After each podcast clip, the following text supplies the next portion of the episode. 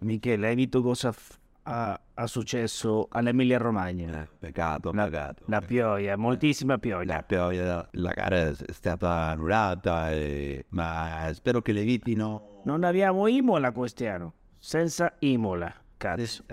Oh ragazzi, adesso parliamo di vino. Le piace? Va bene, capo. Che? Le piace?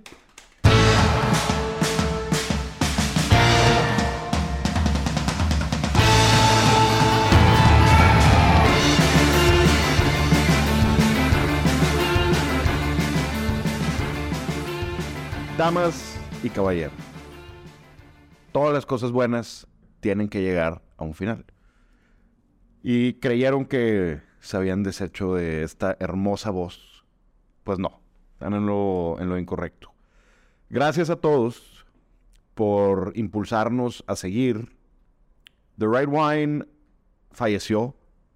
Falleció. Eh, è morto. Se murió. Finito. Finito. Tutto finito. Entonces, yo no me puedo callar.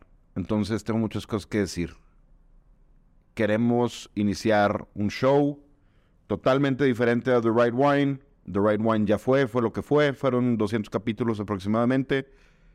The Wine Connection Pod es una versión mejorada. En uh, The Right Wine teníamos el spot número uno en Apple. Y pues desgraciadamente en The Wine Connection Pod vamos por ese número uno y vamos a aprender más, vamos a aprender juntos, vamos a platicar, vamos a hacer cosas en conjunto con nuestro público y quizás decir menos leperadas. Entonces esto es The Wine Connection Pod. Es hora, llegó la hora después de mucho tiempo, varias falsas alarmas que tuvimos. ¿Cuántos episodios llevamos? Grabados tres. Este es el cuarto. Este es el cuarto episodio. Y... Las joyas que se han perdido, ¿eh? Pero bueno, esos los vamos a sacar cuando hagamos un Patreon y cobremos 10 dólares por, eh, por usuario. Creí que era OF, pero no lo... No, no, no, no. Es, este es el nuevo show. Esto es The Wine Connection Pod. Y aquí no existe un host. Los tres sujetos que estamos aquí nos conocemos desde... Bueno, nos conocemos desde hace mucho, pero nos conocimos un 2006. 2006 nos conocimos en el invierno del 2000, do- invierno del 2005 o del 2006 quizás. Aquí no hay con que hay host, co-host y demás. Los tres somos hosts y yo a mí me tocó hablar el día de hoy. Mañana le va a tocar a la persona que está enfrente de mí y a la persona que está a mi izquierda probablemente. Si quieren, si no les da pena. Primero voy a presentar a um, un amigo que nació casi al mismo tiempo que yo. Llevo cuidándolo toda la vida.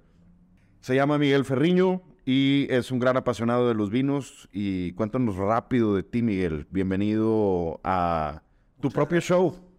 Muchas gracias, me siento bienvenido en mi propio show, siendo grabado por mi propio equipo, que son ustedes. Ah, ah, oh. Me refería al capitán humano, no al tecnológico, por favor. Grande, grande. Grande. Eh, nada, un honor estar aquí y aportar al tema que me apasiona, como mucha gente, que es la enología. Y viticultura. Y viticultura, sí, en términos generales, ¿no?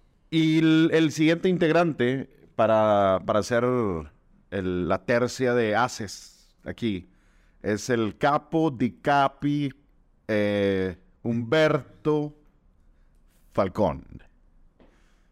¿Cómo estás, Diego? Michele, ¿Cómo te sientes? muy contento, Relájate, relájate. muy feliz, Episodio número 4. emocionado de dar la intro por cuarta vez.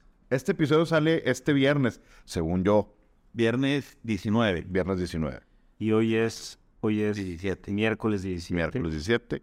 Hace un mes grabamos el primer episodio. Se borró. No, no se borró. No se borró. Bueno. No, No funcionó. no, no pude, el micrófono, lo que sucede es que los micrófonos grabaron de forma muy dinámica y parecía un episodio TikTok de una hora y media. No. Este es un déjà vu. Es un déjà vu, básicamente lo que déjà vu. Y qué bueno que no escucharon los otros porque repetimos mucho en el primer episodio. Sí. Está bien. Entonces, este es Back to Square One. Back to Square One. Y en este show lo que queremos es transmitir el conocimiento que hemos adquirido a lo largo de, pues, bueno, yo llevo ya 17 años de carrera profesional. Tú, Humberto, 25, empecé en el 98. y Ferriño lleva, Yo soy amateur de, de toda la vida. ¿eh? pero 15 años fácilmente. No, pero no profesional, yo le agrego profesional. Sí. Tú, 15 años tenemos unos, aquí hay unos 40 y pelos de años de 25, experiencia. 40, 57 años. 57 años de, de experiencia. Y la, la cosa es, la experiencia y el conocimiento no sirve de nada si no se comparte. Entonces la intención de, de The Wine Connection es, aparte de ser el mejor podcast, el más entretenido, más divertido también, es pasarles la información que hemos adquirido con el paso del tiempo. Y no quedarnos, porque no sirve de nada. A mí no me sirve de nada saber si algo de lo que estamos catando hoy, eso lo dejamos para, para más al ratito, me sabe a tal, tal, tal y tal, si no lo compartimos con ustedes. Entonces, pues bueno, este podcast, bienvenidos todos, es de ustedes. Si tienen comentarios, déjenoslo saber. ¿Qué quieren escuchar? ¿Qué quieren saber? Diego, ¿en dónde nos pueden encontrar en redes sociales? The Wine Connection Pod, arroba The Wine Connection Pod. Y bueno, Ferreño y yo estamos en Twitter, cada quien tenemos nuestro Twitter. Sí, pero eh, en mi... Bueno, síganme si quieren, pero el- mi contenido de vino es casi nulo, ¿eh? Bueno, el mío es eh, 100% Humberto, estás en Twitter, pero no lo usas. No, es que me, uf, una vez me hackearon. Ya tenía un- un- una buena actividad en Twitter hace unos años. Y después me concentré en Instagram, lo dejé un poquito, me lo, ta- me lo este, clonaron o algo y empezaron a mandar promoción para, creo que vendía ropa yo o algo así. Me, me bloquea- estoy cancelado. Eres fashion, Cancelado. eres fa- No, estoy cancelado en Twitter. Dice, mi, aquí la tengo la cuenta, pero hoy día no tiene... Tal lo ya te rescató. Puede ser. Si se sacó a Trump, pues Yo, ti no. No, no estoy, estoy baneado por, porque fui pirateado y traté de vender ropa. O sea, por me llegaban tus DMs de super ofertas, pero que tenía que mandar 140 pesos para... la- Super ofertas de Sara. Sí, your account is suspended. As we speak, ¿eh? Qué vergüenza. Y sigue mi foto ahí. Pero bueno, ya no, ya no uso, lo, lo, lo voy a recuperar. Oye, Toda la sigue ahí online en, en Twitter, pero vergón. Hay, un, hay un, una cosa interesante el día de hoy y de todos los episodios. Siempre vamos a catar un vino y vamos a dar nuestras notas con una manera, la manera que nos gusta catar vinos a nosotros, que no es, creo que no es la más clásica, porque a mí en lo personal no me gusta la manera de cómo eh, se cata hoy en día. Se, me hace muy demasiado estructurada, lo cual yo creo que, que a lo mejor podemos no, no ser tan estructurados y hablar de otras cosas. Y tenemos dos vinos el día de hoy que vamos a catar, pero tenemos algunas noticias, cosas interesantes alrededor de, del mundo del vino. Voy a empezar dando una primera curiosa antes de que Humberto diga la más importante de todas. Antes de que, antes de que empieces, para no interrumpirte, quiero regresar a lo que dijiste que, que, que creo que es muy importante. Aquí estamos por amistad y por pasión al vino reunidos, dedicándole el tiempo a, a hacer este podcast porque queremos primero compartir lo que hemos aprendido, lo que hemos probado, lo que hemos visto. Y es bien importante decir que es nuestro punto de vista. Es el de Miguel, el tuyo y el mío. Entonces, no tenemos la verdad absoluta. Yo creo que nadie la tiene, pero menos nosotros. Eh, puede, haber, puede haber errores, podremos equivocarnos, no con una mala intención de desinformar, pero de repente la memoria falla y de repente las percepciones personales pueden afectarte sobre algo. Entonces, nada más decir que lo hacemos desde el, desde el corazón y con la mejor intención de compartir lo que hemos aprendido y lo que hemos vivido gracias al vino, que es una pasión que nos une. Eh, esa es la primera.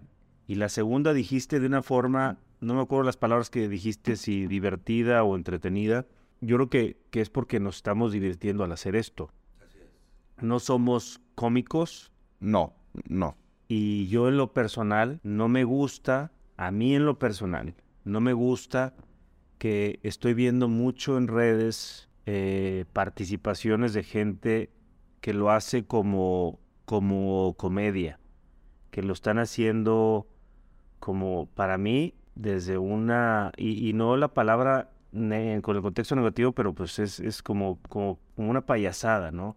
Se aprecia que quieran hablar de vino. Sí, eso. o sea, Pero- qué bueno que quieran la gente compartir de vino.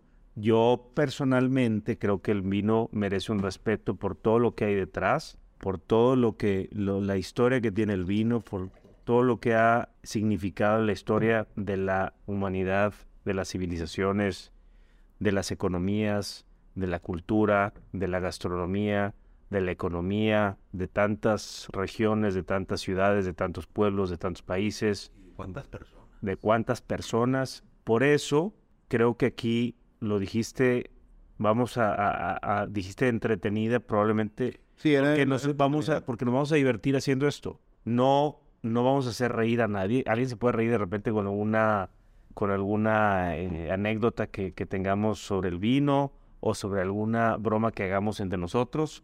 Pero creo que es importante decir que nuestro tono no es para hacer reír a la gente, es para nada más para entretenerlos igual como nos estamos entreteniendo hablando de vino. Así es, y formar una comunidad, y creo que es lo más importante de todo.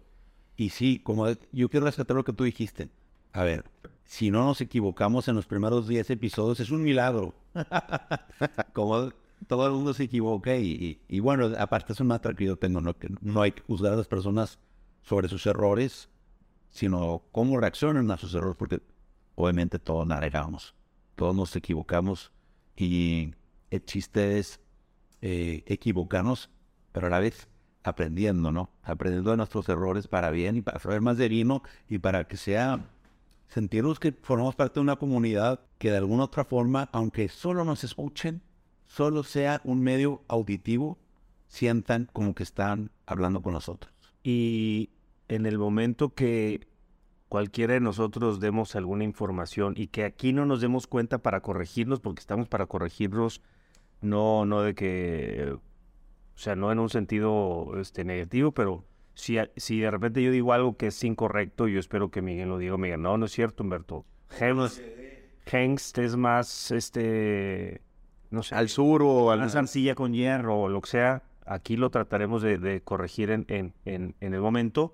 Pero si de repente se nos barren los tres, es válido que ustedes, les agradeceremos muchísimo que nos pongan un comentario. Decir, ¿sabes qué, Humberto? Dijiste esto y la verdad es que Shanks no tiene estas características o lo que sea. Este, lo vamos a, agradecer, valorar e incluso mencionar el siguiente, en el siguiente episodio de, de la, de la corrección en buena onda que nos hicieron, ¿no? Excelente.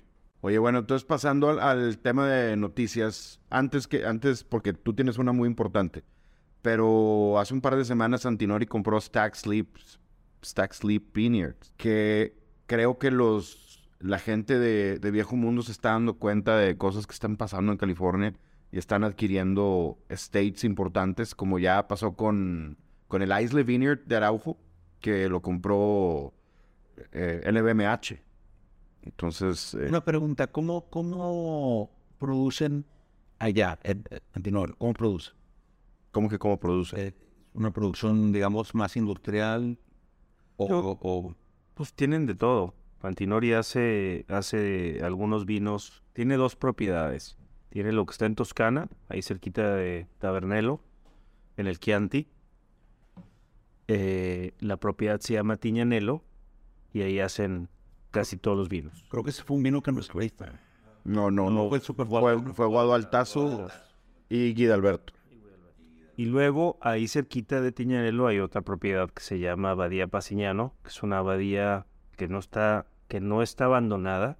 Yo cuando fui a visitarla, yo creo que por ahí del 2004, este, pasé primero a la propiedad Tiñanelo, donde hacen la mayor producción de todos los vinos de Antinori, Marqués Antinori, este, Villa Antinori, etcétera. Y terminé la visita y después me fui en el coche, que es como un kilómetro más o menos, este, a Abadía Pasiñano. Y llegué y está totalmente desierto, ahí está el viñedo y ahí hay un poco de, de producción. Y de repente está solo, no hay quien te reciba y de repente empecé a ver so- fantasmas.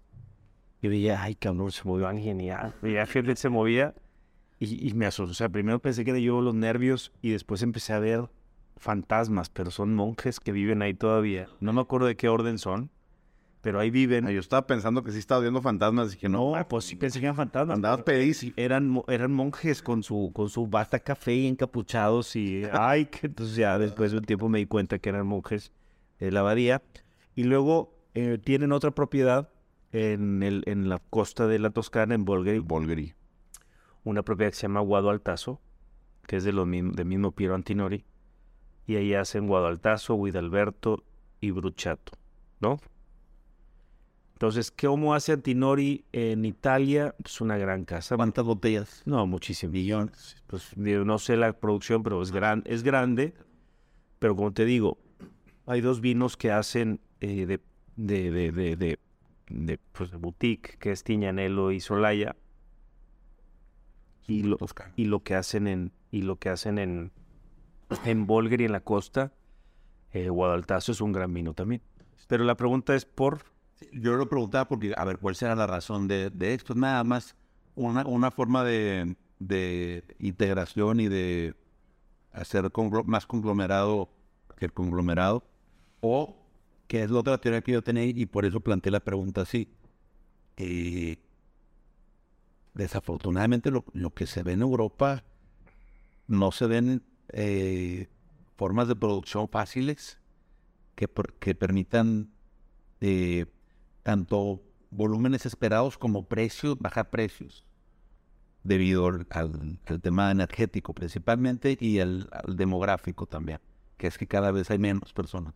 Exactamente. Entonces vas a tener que pagar mayor costo de obra y mayor costo de energía.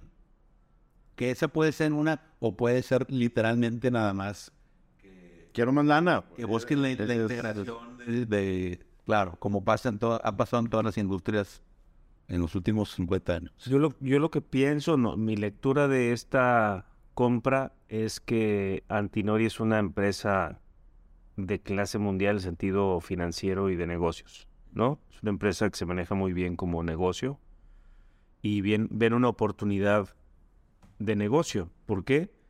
Porque como lo platicamos por WhatsApp cuando Diego nos compartiste la noticia en nuestro grupo de WhatsApp que se llama Premier Crew, Dame Crew. Crew. Crew. Crew de raza. y nos dijiste la noticia, a mí me suena a, imagínate los resultados que debe de tener Stack Sleep como negocio. Olvidémonos un poquito de la viticultura, de la enología y del romanticismo. Tiene que ser un gran negocio porque la, la economía, el, el consumo en Estados Unidos es muy fuerte. Los precios que se pagan en Estados Unidos por los vinos premium son altísimos están llegando a precios de, de- de las grandes regiones de Europa, entonces ha de ser muy atractivo. Seguramente toda la producción está vendida de Stack Sleep. El, el tema es por qué Stag Sleep. Porque, digo, pues pudo haber comprado Silver Oak, eh, Duckhorn o cualquiera de esas. No, No, no, no sé. Pero con, con dinero baila el perro. no, no, o sea, A o sea, depende, depende, porque a lo mejor es la que, o sea, todo esto se maneja con, con como negocio y vas con una, con una banca, a una firma de banca que le dice, oye, quiero alguien que maneje mergers and acquisitions y le dice, oye, quiero comprar un negocio, quiero expandirme en California. Pues esta empresa que tiene agentes por todo el mundo le habla a la oficina de San Francisco y le dice, oye, a ver, ¿quién de las bodegas que conoces está interesado en vender? Tienen que tener una producción así. Sí, entonces ya contactan, incluso la- la misma firma en San Francisco le habla a los CFOs de lo- los, o los directores de las bodegas, oye, ¿qué onda? Hay un tirador en Italia que quiere buscar una integración acá, ¿te interesa? Pues puede ser, y ahí empieza. Es, es- al final tenemos que ver que, que- que es un negocio igual que todos, ¿no? Claro. El- es- Son de, son de M&A, con, concretamente. Totalmente. Y los y buscaron seguramente Stacks. ¿Por qué Stacks? Claro, porque la parte financiera ya hacía sentido. Los resultados que da la bodega eran los que buscaban como inversión. Oye, si voy a gastar 100 pesos o 100 dólares o 100 euros en una bodega, ¿qué rendimiento? rendimiento. ¿Cuál es el EBITDA que tiene esta bodega? Oye, pues sí me interesa. Además, creo que tiene que ver una congruencia de, de DNA de las bodegas. O sea, Antinori es una de las bodegas premium en Italia. Stag Sleep son las botega- bodegas este, premium en, en California. Hacen sentido. No van a comprar, no quiero decir nombres, pero no van a comprar Sí. una, Camus. pues, por decir, o, o- o una, unos este, una, una más masiva, ¿no? Que vaya a otro mercado. Pues creo que Stag Sleep, Tiñanelo, Solaya o Altazo van a un mercado de gente que busca vinos premium, que ya se pagan, pues no sé, alrededor de 100 dólares por botella y para arriba. Entonces creo que por ahí fue, o sea, creo que debe haber sido un tema de negocio primero, pero lo más interesante es que, que se estén dando los resultados en América. Para, o sea, ¿por qué no comprar una bodega en España o en Alemania o en Austria o en Australia? ¿eh? O, en, o en México. Por, por lo que, yo creo que por lo que decías ahorita, antes de empezar, el, del calentamiento global. También tiene que ver, este, Que tú estuviste allá, diversificar el riesgo, porque acuérdense que en los vinos el clima es, es parte fundamental de la ecuación. Y ahorita, y yo lo acabo de vivir hace dos semanas hacia acá, o sea, yo, yo llegué a Venecia el 10 de mayo y me eché un road trip hacia Roma hasta el 14, o sea, en cuatro días bajé, eh, estuve, bueno, primero antes de llegar a Venecia estuve en Friuli, desembarcamos en Trieste y de Trieste me eché un, una manejada muy fácil, son 35 kilómetros al Colio, a, los pueblos que están ahí en la parte del Colio, en Friuli, para visitar a Benica e que es una bodega de las más importantes de vino blanco italiano y sin duda de las más importantes en Friuli. Creo que merece que hoy hablemos de Bénica y hasta catemos un poco de Bénica. Va, de acuerdo. Ahorita agarramos algo aquí. Estamos grabando en, en Little White Market, entonces ahorita agarramos algo. Y bueno, fui a Friuli y encontré, a diferencia, Austria, porque habíamos estado antes en, en Durstein, ahí en el, en el Valle del Bajau y en Langelois, Y en Hungría. También en Hungría, sí. Vimos Y subí, reportero subí- durante un mes. subí, de- subí muy pocas cosas, la verdad, pero sí, y, y- y vi una disparidad, por ejemplo, en, en, en Hungría y en Austria, incluso en Grecia, disparidad en cuanto a que de no había, o sea, tú veías Hungría, Austria y Suecia y había muy poca vegetación, muy poca vegetación en el viñedo. Después llegué, llegamos a Italia y era, y era muy avanzada la, la- la vegetación ya, la, la floración y las hojas. Y el comentario en general en las diferentes regiones es que era un abril, porque precisamente estuve en abril, o sea, mayo fue Italia, pero abril fue los otros países, Croacia, este, fui a regiones vitivinícolas en Croacia y fui a Montenegro también, que es este también parte de la ex Yugoslavia y todos hablaban de un, un abril y un mayo muy extraño, muy frío y muy lluvioso. y un invierno también muy atípico. Y un invierno sin el frío que esperaban. Entonces como que se recorrió el frío a más avanzado el año. Entonces después, cuando empezamos a bajar, después de, de Friuli, eh, fuimos al Véneto, después a Emilia Romagna, que ahorita vamos a hablar, bueno, ahorita después hablamos de lo que está pasando. Sí, es lo que estamos platicando ahorita, Michele e yo. Su, Yo no gran, decir, su ¿no? gran premio de Imola. Io significa yo. No, ya sé, yo, yo, es que yo de Fórmula 1 no sé nada. No, pero si te llega la noticia, se canceló. Después de, después de Emilia Romagna fuimos a Umbria, bueno, fuimos a Toscana, lloviendo, frío. Luego Umbria, lloviendo, frío. Roma, lloviendo, frío. Cada vez más al sur. Y seguía. Y esperaba, yo decía, yo decía, vamos, vamos de norte a sur ahorita, liberamos las, las, el frío y las nubes y las nubes y llegamos al, al sur, al sol.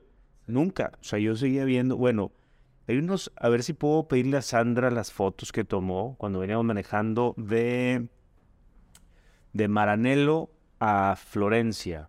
Una cantidad de arcoíris, una tarde que íbamos manejando. Yo no sé si vimos 30 arcoíris. Era una locura, imagina. ¿cómo?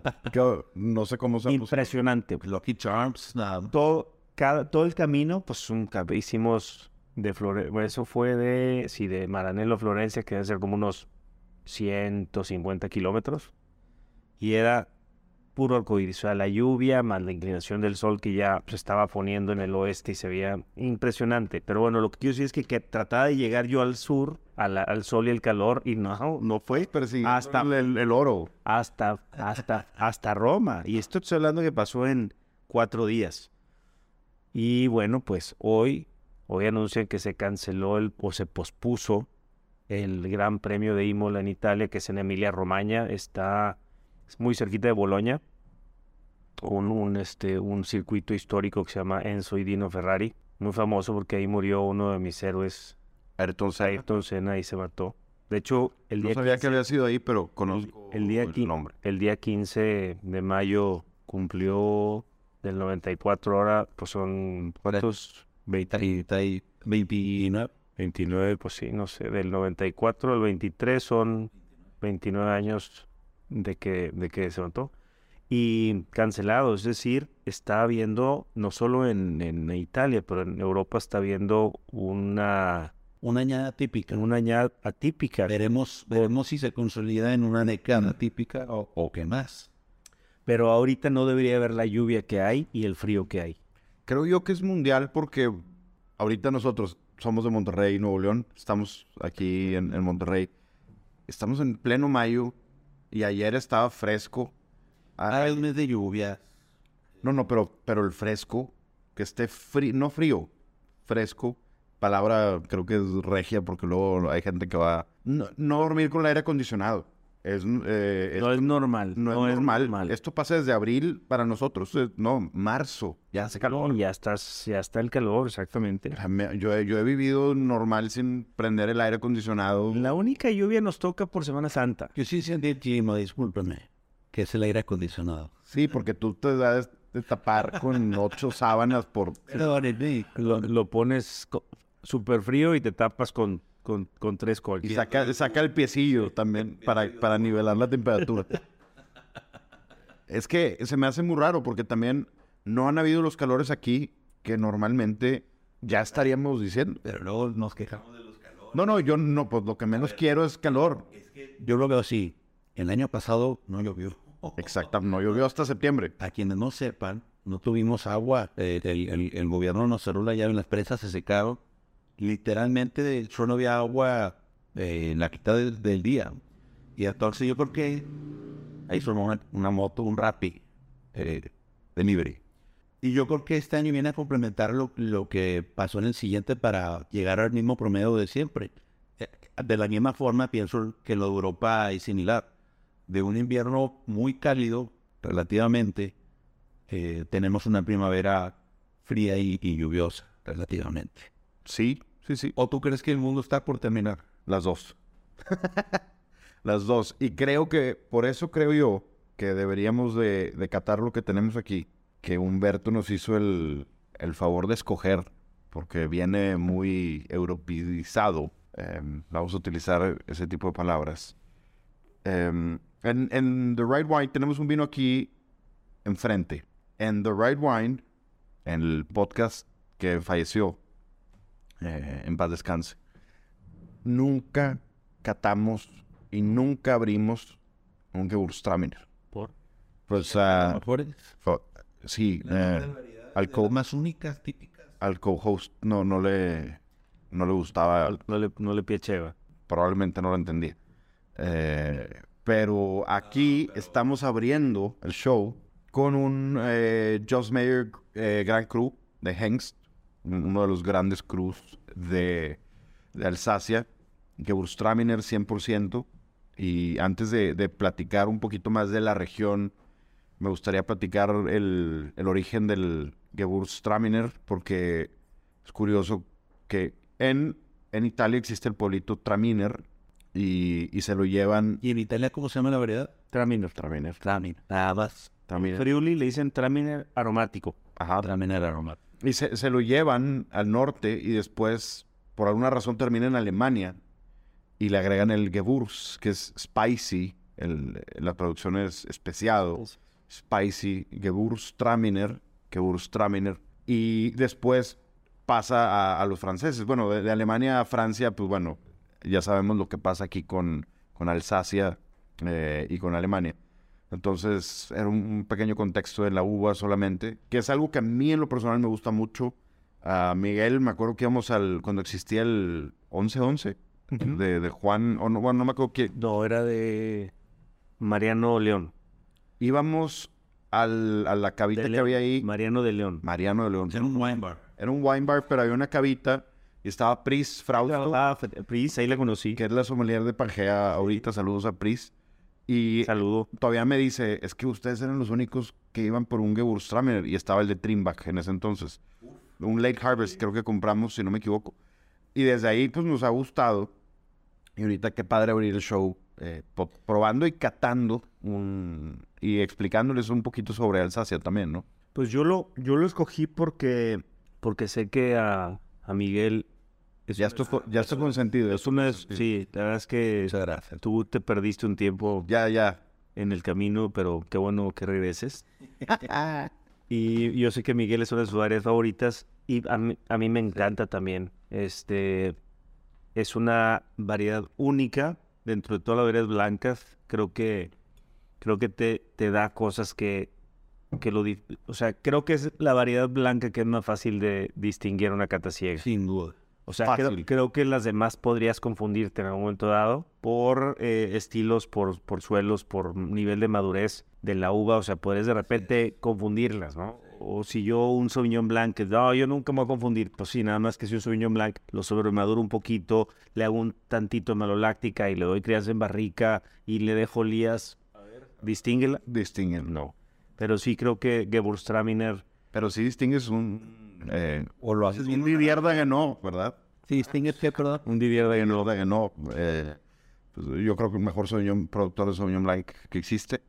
Eh, Sí, probablemente. sin, digo, eh, sin miedo a equivocarme. Lo que se hace en Bordeaux.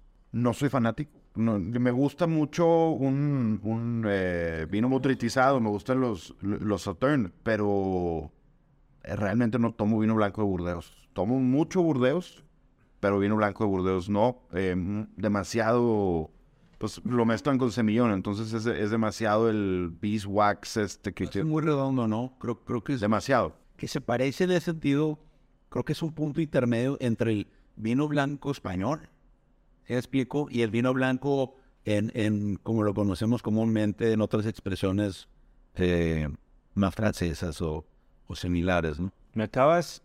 Vamos a hacer pausa y seguimos hablando de, de- de ahorita de- del tema de los vinos blancos. Pero cierren el, paréntesis. Lo- sí, no, sí tengo que cerrar. no como tú que dejas tres abiertos. Es que nadie va a entender pero por voy a aprovechar- episodios. Que, que no se escucharon. Pero voy a aprovechar lo que acabas de decir, Ferriño. No, para, sí, para probar el. Gracias. Ah, sí. Para, para, para comentar algo que para mí es muy importante. Dijiste vinos blancos españoles. Creo que si vamos a hablar de vino, tenemos que empezar a acotar las cosas. De la Terrio, ahí me refería. Ah, porque vinos blancos españoles puedes probar 200 cosas diferentes. Primer regaño del show. No, Primer no, strike. no. Primer strike. Un listán de un albariño, de un verdejo, de una garnacha blanca, de un albillo, es decir, entonces, no- y, y digo, gracias por darme pie a esto, pero sí vamos a tratar de ser lo menos generalizadores posible, porque, porque de repente alguien dice, no, es que no me gusta el vino francés, digo, maestro, acabo de decir algo que no hay manera, Me volaste no hay manera. Una vez alguien me dijo, no, Cabernet no, porque me duele la cabeza. Hijo, casi cometo un estropicio, güey. Pero, o sea, nada más hablar de Cabernet, hay 10.000 estilos de Cabernet diferentes, hay 10.000 estilos, o sea, creo que eso es importante. Entonces cierro paréntesis y seguimos hablando de, de Gewürz, del vino que estamos probando. Creo, me quise abrirlo con, con ustedes por, por mi consen, que sé que, que sé que le gusta mucho Gewürz. Sí, síganle, síganle. Estoy haciendo la forma del corazón con las manos, por fin. Como la de Peña Nieto. A ver si le sale bien. Y bueno, hablemos de Jos Meyer, es una bodega que trabaja todo en biodinámico, ya tiene muchos años trabajando todo en biodinámico. Este es un vino 2011, si lo, si lo olieran, probaran y lo vieran, es difícil creer que este tiene 12 años, que hace, que van a ser 12 años en este otoño en que se cosecharon estas uvas, porque, porque es, una, es 2011 la cosecha. proviene de uno de los grandes cruz de Alsacia que se llama Hengst, caracterizado por tener piedra caliza en su mayoría. Entonces, este, como sabes, la piedra caliza absorbe muchísimo la humedad. Es, un muy buena, es, es una muy buena colchón de humedad para las plantas, pero no les da en exceso. Este, entonces, Y en cuanto al calor, también ayuda mucho a conservación de calor, sí. Es, es porque, bueno, aunado, aunado a que la Gewurz eh, frecuentemente presenta eh, porcentajes de alcohol altos, elevados, digamos, para estándares de vino blanco este que tiene, 14.5, Ujú. que, que yo creo que también le ayuda, ¿no? El tema de la reserva de calor. Sí, porque se mantiene, primero, pues es más, es claro el color de la piedra caliza, entonces hay mayor reflex- reflexión de, de- refracción de los rayos de la luz, entonces mantiene calor. La humedad en la, en la piedra caliza con el sol se calienta y deja un ratito caliente la viña por mientras hace el cambio de temperatura de día a noche. A diferencia de, por ejemplo, el granito. El granito eh, no hay humedad, el granito, el agua se va. Sí, es buen- muy buen drenaje. Muy buen es- muy buen drenaje, pero que está, está bien interesante que estés tocando el tema de las tierras, porque pues obviamente cuando hablas de granito, y ahorita me recordó a los galets o el galestro en Toscana, que bueno, de Chateauneuf. Ajá, el- el- los galets de Chateauneuf y el galestro de, de Toscana, que es, son básicamente el mismo tipo de suelo, que son estas piedras que retienen el calor y en la noche ayudan, sacan el, el calor para que la vid eh, esté en una buena temperatura. produciendo azúcar por más tiempo. Exactamente. O sea, con el sol hace fotosíntesis y con el calor hace este maduración de azúcar. Y normalmente los Chateauneuf, por ejemplo, son normalmente vinos de 14, 15, 15 y medio grados de alcohol. Y que se, evidentemente ese alcohol, además de sentirse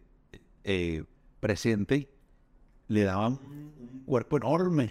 Y un spam de vida larguísimo también a, a, a Chateauneuf. Como a esto, digo, Alsacia es conocido porque es una región caliente, realmente. Eh, o sea, tienes buen, buen efecto de sombra por el tema de las montañas, los Basque Mountains, el Basque Range. Y tienes sombra, tienes calor y tienes ríos. Entonces, pues, ¿qué más quieres?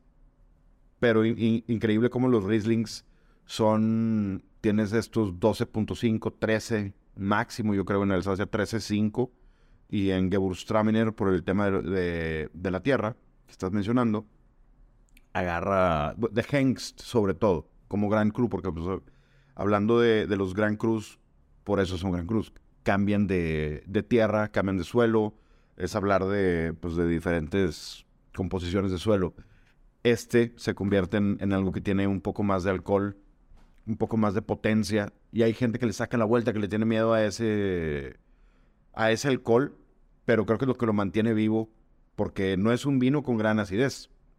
Eh, si quieren, lo, lo catamos de la manera como la que nosotros catamos, que nos hemos dado cuenta que somos similares en eso.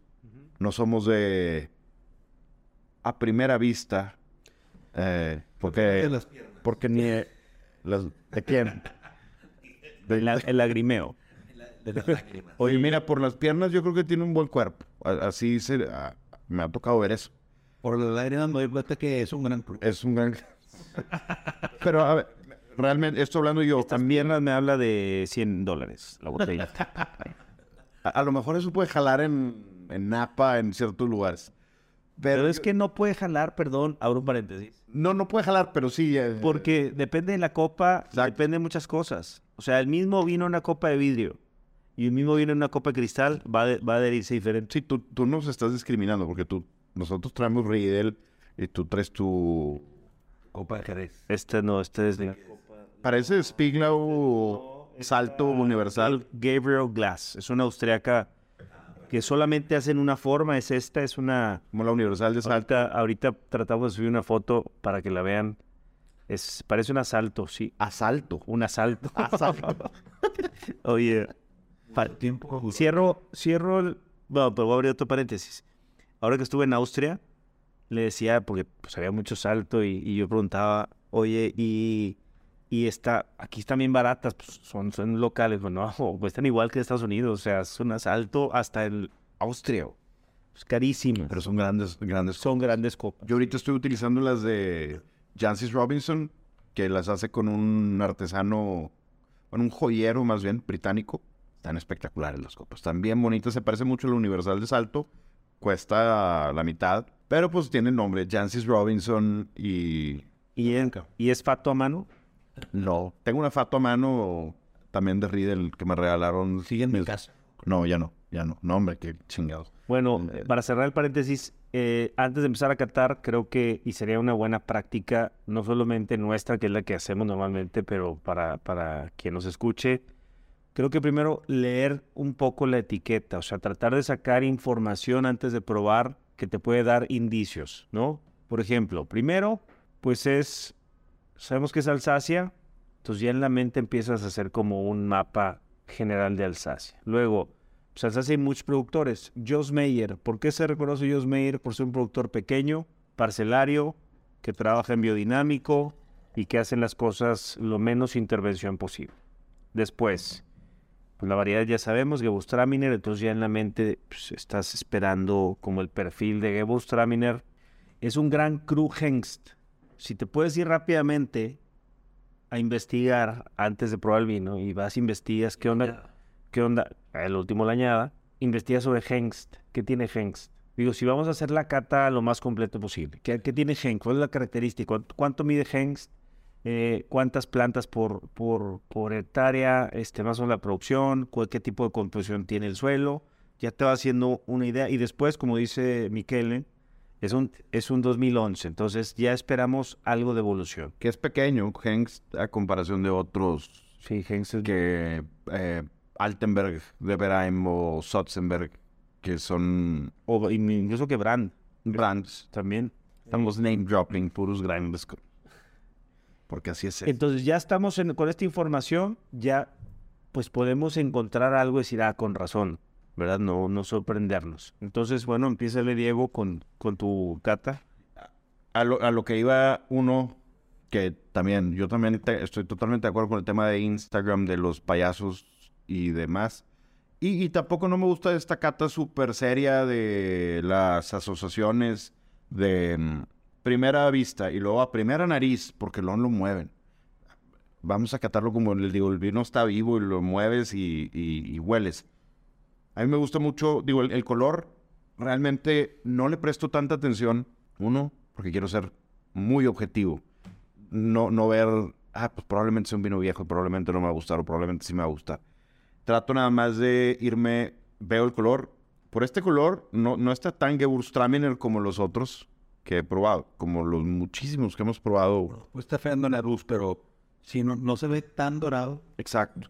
parece un dorado chaco. Pues, pues, en la vista, entonces no, por ahí no te puedes guiar. Yo me digo, digo, la nariz para mí es el, el 98% de la experiencia con el vino, porque si no lo hueles, ya saben que, pues no, tu, tu lengua solamente tiene los, las sensaciones, no, no tiene los aromas y sabores. Y a mí me gusta recordar ciertas cosas y decir cosas muy puntuales, y te voy a decir varias cosas a mí y ustedes me dicen qué opinan muy puntuales de esto y, y vamos a quitarnos desde el principio el, el famoso lichi del Gewürztraminer, vamos a dejarlo atrás, que es, ¿Qué está presente? es no, claro, eh, Todo lo de eh, eso siempre va a estar. Pero, por ejemplo, si te vas a un examen del WSET, de, Es el factor con el, perdón por interrumpirte, pero es lo que decía Humberto, que, que es de, la, de las uvas, de las variedades más fáciles de detectar, la ciega. por este Justamente factor. por eso, justamente por eso. Pero como ejemplo, si alguien de ustedes que nos escucha está estudiando para WSET, Master of Wine, Quarter Master Sommeliers, etcétera, si tú dices lichi en un Gewürztraminer es, ah, ok, ¿qué más? Ah, mm, Es como decir limón en, en un, en un Sauvignon Blanc, te a decir, "Ah, no me digas lo que ya, lo obvio, dime, dime qué más allá. Algo de, que a mí me interesa mucho del Gewürztraminer es el jengibre. Está como las galletas de jengibre navideñas que, que tienen este, ¿cómo se le llama? Como el güey de Shrek, el Gingerbread. gingerbread eh, cookies. Mucho jengibre, eh, azar también. La flor de, de la naranja es algo que, que me gusta mucho y me trae recuerdos porque eso es parte de, de esta cata. Con- conserva de naranja. Conserva de naranja, colonia Sanborns. No sé si alguien se acuerda de la colonia Sanborns.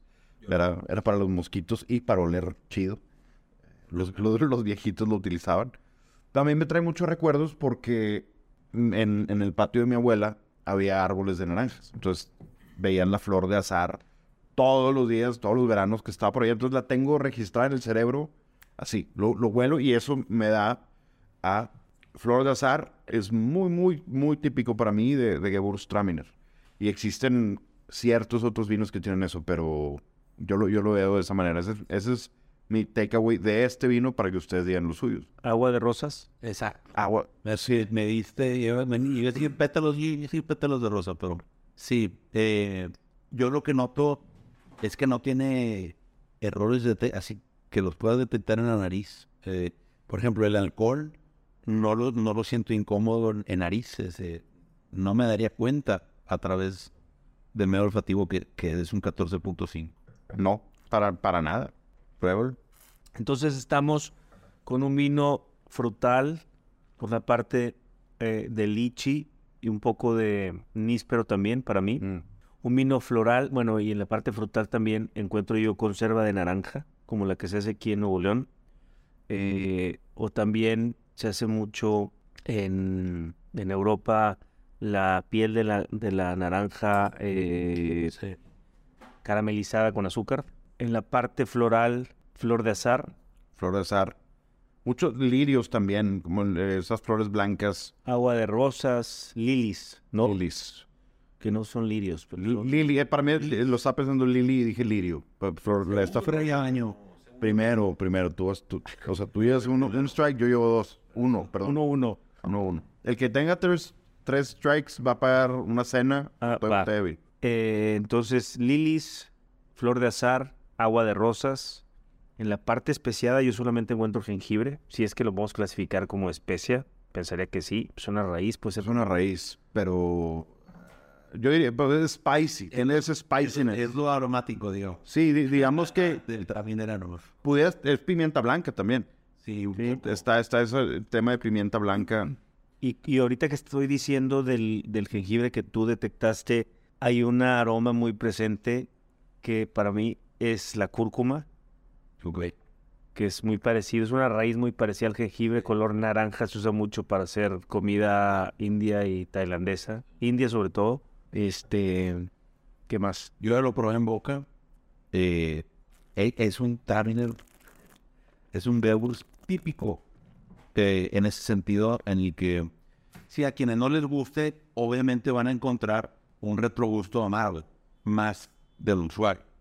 Que, que creo que por ahí es donde mucha gente se saca de donde eh, la falta de, de una acidez asociada naturalmente con el vino blanco, porque así es esta. De hecho, el color de, la- de esta de, de la Gewurz es morada, básicamente, ¿no? Sí. está- sí. Como la fino gris, como la fino gris. Sí, rosita. Esta es suntuosidad que, que a todos nos gusta del Gewürztraminer y lo hace bien gastronómico. Ahorita en el retrogusto me dio muy, muy presente algo relativo, no sé, como algo curado. Quiero decirlo, como, como si fuera un, un- un salame de salumi. Salame. Algo así, ¿no? No, no les da algo así como... Puedes hablar en italiano, se te facilita más. Sí, digo, de- pues vienes de, No, de- sí, de Turín. Michele Fariño. No, no nos da a, a los seguidores, no, no podemos llegar a tanta. Eh, Un saludo a nuestros, un saludo, esto sí, a nuestros escuchas que eran la, la mafia española, que ya no existe Right Wing Mafia tampoco. Eh, e- ellos son los grandes seguidores, mis amigos vascos, mis parientes de allá de, de Bilbao. por favor, di- diga una, una palabra, una palabra vasco. No la sabe pronunciar. Chacolí. Pronunciar. Ándale, Chacolí. No, eh, Onda Rabi. o- eh, Abur, No, bueno. o- Ondarabi, Suri. Bueno, eh, son, no te da sentido, como- no ahumado, yo no digo ahumado, sino como al- algo así en el retrogusto, ¿no? No, no precisamente en, en boca, sino después. Como si prosciutto. O sea, ah, algo así. te dijeron hace un minuto que dijeras algo en italiano. Ya Y te tardaste. Jamón. Prosciutto. No, pues, oye, bueno, sí, sí, ya. sí, sí, sí, te entiendo. A, a mí lo que más me llama la atención en boca en este vino es primero el volumen que tiene. Es un vino que te llena totalmente la boca, es demasiado sabor. Estás todavía con el vino en boca y es cuenta que ya está el retrogusto apareciendo. Y me, me gusta el balance tan alto que tiene. Y me refiero a alto, o sea, una cosa es que tenga mucho balance y una cosa es que tenga un balance alto. Yo me refiero a que hay mucho, se siente lo cálido del alcohol se siente la, en inglés, en español es eh, la, el amargor fenólico. Ok. Eh, hay un amargor fenólico alto, hay un alcohol cálido alto y hay una, y hay una untuosidad eh, eh, alta también. Quizá lo que se queda corto es la acidez, pero eso es algo que ya sabemos. Eso ya sabemos, es una, es una zona cálida en Francia, es un viñedo de piedra caliza que mantiene calor y humedad, entonces hay muy buena maduración. Y Gewürztraminer no se distingue por tener un pH bajo ni una, y una acidez total alta, alta. Este, una acidez total alta. Eh, Gewürztraminer es una uva que normalmente te va a dar baja acidez. Y yo pensaría, o, podemos pensar que, es un vino que te va a cansar por la falta de frescura, por la acidez, pero para nada. Creo que el, el sentirlo tan balanceado por el amargor, el alcohol, la frutalidad y, el, y la untuosidad hace que no te canses. Sientes el vino muy balanceado a pesar de que está en, en lo, en lo fuerte o en lo intenso, en lo potente. Es un vino muy potente en boca que te llena totalmente el paladar y, la falta de acidez no la extraño. Es que no tenga, sí tiene acidez, pero, pero sí, sí tiene menos acidez que tiene amargor, alcohol y untuosidad. Un Vino muy balanceado, muy disfrutable. eh, este retrogusto, como dice Miguel, de, de ahumado, como un amargor ahumado, como, como cuando te deja, como el, el- el amargor que te deja un espresso cuando lo tragas y te deja este, este, este, este amargor de, del lo tostado, o un, pan, o- o un pan tostado cuando se te pasa tantito este, y se quema un poco la costra y lo muerdes y te da esta sensación amarga. Eh, por ahí entiendo el ahumado que dices. Y, y es una sensación bien rica. O sea, siento flores. Mi retrogusto es de flores y de ahumado y de amargor. Sí, totalmente. Fí- Fíjate, más que ahumado, yo me a curado, como casi con, con churritos. Eh, no, pero en general, quien le tenga miedo al, al Gewürz, la verdad es que eh, se entiende si hubo una mala experiencia, algo así. Es un, un gusto adquirido, definitivamente yo diría eso, que a la primera no, no necesariamente te tiene que gustar. Lo que sí es que, eh, vaya, ¿por qué insistir en Gewürz? Cuando encuentras un vino como este, eh, es, es, es una experiencia que no te puedes... También, perdón que te interrumpa, Miguel. No estamos probando un Gewürztraminer normal. Estamos probando un Grand Cru. Entonces, estamos hablando ahorita que Humberto decía, tiene mucho volumen. Normalmente no vas a encontrar tanto volumen, no vas a encontrar tanta potencia. Esa, ese balance entre el alcohol, la fruta y todo lo demás es, es pues, bueno, es digno de un Grand Cru. Por eso es gran- Exacto. La domina. Y, y- y algo, bueno, ahorita antes de, de- de pasar a nuestro siguiente vino, porque tenemos otro vino. De hecho, no sé si lo pusimos en el orden correcto, ¿eh? No, No, pero no, pero le hace. no le hace, así es esto. Este show tiene una peculiaridad, peculiaridad, que aparte de que tenemos un enólogo en el show, don Humberto Falcón. Perdón, tú, no sé qué chingas tú. Bueno, tú tienes un, un porcentaje de las bodegas Ferriño que hacen la sangre de Cristo, ¿no? Tenía. Creo que ya no llegan esos dividendos. ah, no caen. Este, se, debe, se debe vender mucho acá en, ¿cómo se llama? En eh, Cuatro Ciénegas. Y, uh, bueno, Humberto es enólogo. No lo puedo, no, no puedo ni confirmar ni negar su recomendación, disculpe. Porque es Ferriño con ñ, y tú eres... No. Eh, Lo mismo es, el, sí, pero no, pues sí. es una generación Humberto es, es enólogo, entonces tiene todas estas eh, insights que nosotros no llegamos a tener. Eh, yo he hecho vino, pero no de la manera como Humberto de estar en, en el campo, ni, ni estar en el laboratorio, más que nada eh, bebiendo y haciendo co- otras cosas. En la bodega. En la, eh, pues en la bodega un ratito. El laboratorio, sí, porque es bien interesante eh, la parte, Se me hace la bien parte del interesante. laboratorio. Pero en Estados Unidos está la, la práctica de tú mandas la prueba y te la regresan en tres días con el pH, con el, las ideas y demás. Entonces no lo estás haciendo tú ahí. O sea, la, la mandas y te la regresan en tres días.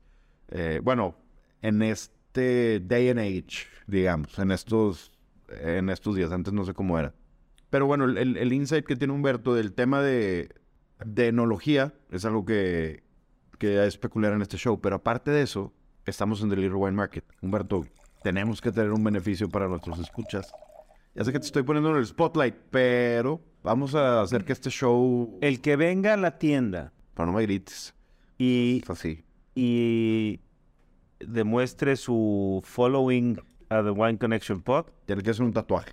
tiene... No, que enseñe nada más su que, que está following a la tienda y al podcast. Eh, vamos a poner estos dos vinos con un pro especial para, para la banda. Para la, La bandita. Es que no, esa palabra la mafia. hay que seguirlo usando, güey. Es una gran palabra, pero para la para los amigos de- del podcast The Wine Connection. De, a ver, yo lo inventé. La- va- Ah, ok, pues para la mafia que quiera, para la raza que quiera venir a, a probar estos vinos, habrá precio especial. Son dos grandes vinos y el precio, y el precio, y el pre, es que, es que son joyas. El Friuli y Alsacia, lo que cuesta por lo que te da de calidad, y Austria, ¿no? El siguiente episodio, si, si se les antoja, probamos austriacos y hablamos. Totalmente, porque Qué joyas y qué buenos precios. Eh, Es eso, eh, que si algo, si algo se quejan las personas es que el vino de calidad es inaccesible, digamos, por el tema del precio. En Alsacia, en Italia,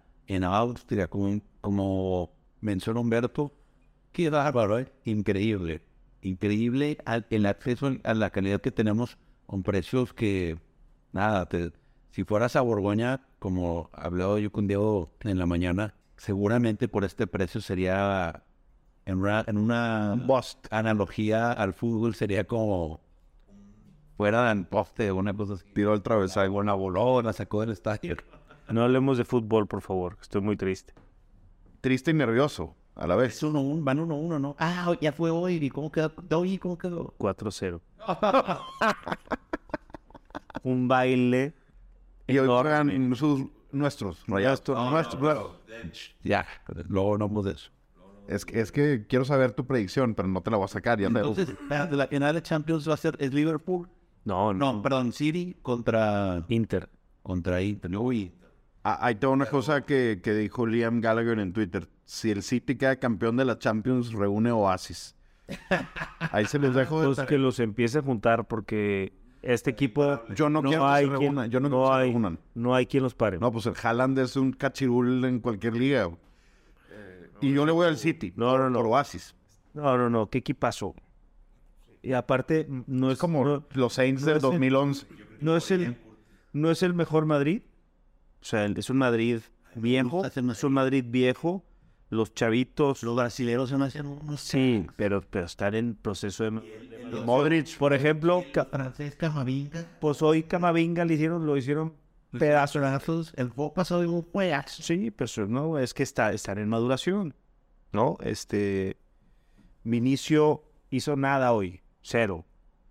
Y, y, y Luca y Cross, pues se desgastaron mucho, están viejitos ya. Ya no puede correr. Por cierto, ahorita os cuento, fui a la casa de Luka Modric, donde nació y donde creció, Ah, en Croacia. en Croacia. En, en el pueblo se llama Modrici, porque como nada más ellos vivían ahí, se le llamó Modrici al pueblo. Wow. No es pueblo, es, es, es- e- es la casa de ellos. No, es la casa de ellos nada más. Es un clo. Y después él tuvo que huir hacia Sadar cuando la invasión por parte de Serbia y que mataron al abuelo ahí en la puerta de su casa y se tuvieron que hu- huir porque ahí vivían los abuelos, sus papás, él y la hermana. Y este y tuve la gran por- porque para mí es uno de mis ídolos, el chaparrito Luquita. Gran, gran jugador. Pero ya está muy grande, güey. Entonces, eh, este. Carleto los puso a defender al principio a esa máquina de hacer fútbol y goles del Pep. De, pues del Pep y de todo el equipo, que son Trabuco. Y no, se gastaron. Cross y Luca tuvieron. O sea, se cansaron. En vez de creando fútbol, correteando la bola. Entonces, no. Pero así Juan Madrid salió campeón la pasada.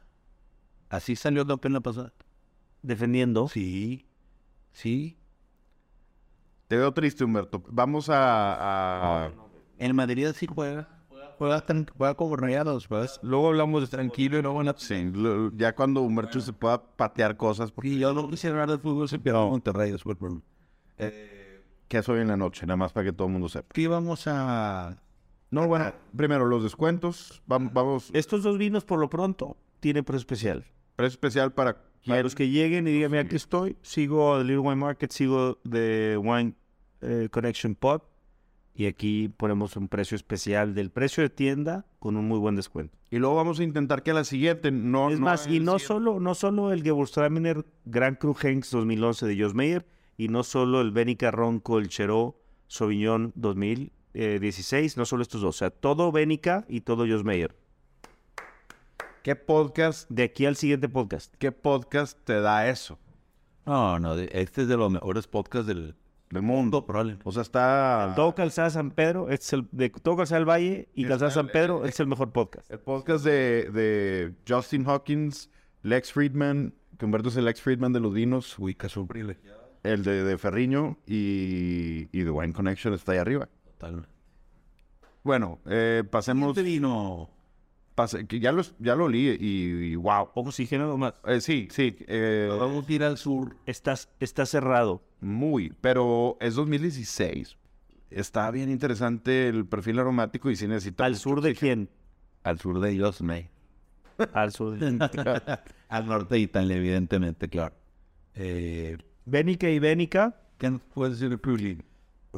de Friuli, que tiene los mejores vinos blancos de Italia, para mí, sin duda. Sí. Ay, bueno. Alto Adige. Sí, sí, pero lo comparas. Lo tienes que comparar. Sí, cre- creo que creo que los creo que es una expresión totalmente diferente. Eh, aquellos están con una altitud mucho mayor, otro frío, mucha influencia de, de Austria y de los fríos, de los Alpes. Que estos son los ¿cuáles son los? Los los Apeninos. Bueno, los Alpes, los Al- los Alpes es otra cosa. O sea, creo que, que Alto Adige es, es un estilo totalmente diferente. A mí me gusta mucho cómo en Friuli hacen vinos, con mucha frescura y con mucho volumen. Hay mucho trabajo de Elías aquí, acuérdate. Como que en el Friuli les gusta mucho el trabajo sobre Elías. Y entonces son vinos que tienen, además de frescura y, arom- y aromáticos, tienen volumen.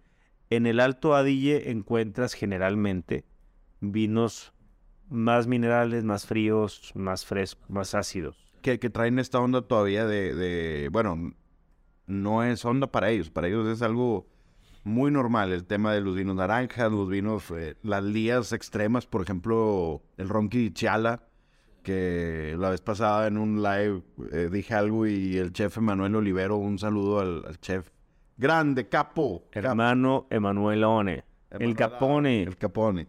Eh, dije una pendejada y me dice, es Fruli, Ronqui de Chala. Y sí, pues sí, eh, di- dije otra pendejada yo. ¿Qué habías dicho? ¿Qué dijiste? No, no, no. Sicilia, Sicilia. No, di- dije, eh, ay, güey, no sé, me fui, Valdeaosta. me fui por ahí, me fui. Y obviamente había recién, dos días antes, había probado uno que lo, lo venden aquí en Monterrey. Un paréntesis bien rápido. No, no, no, yo quería decir un paréntesis bien rápido. Dos. Y otro porque Ahí va. de Manuel Olivero nada más. Ok, Quien no haya comido en el restaurante de Manuel en Los Cabos se está perdiendo de una gran cocina italiana. Y hay uno de los La deriva. la deriva.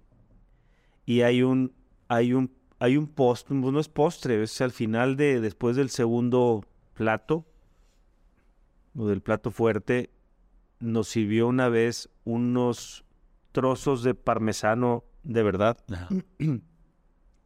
y tenía una miel muy buena infusionada con habanero naranja.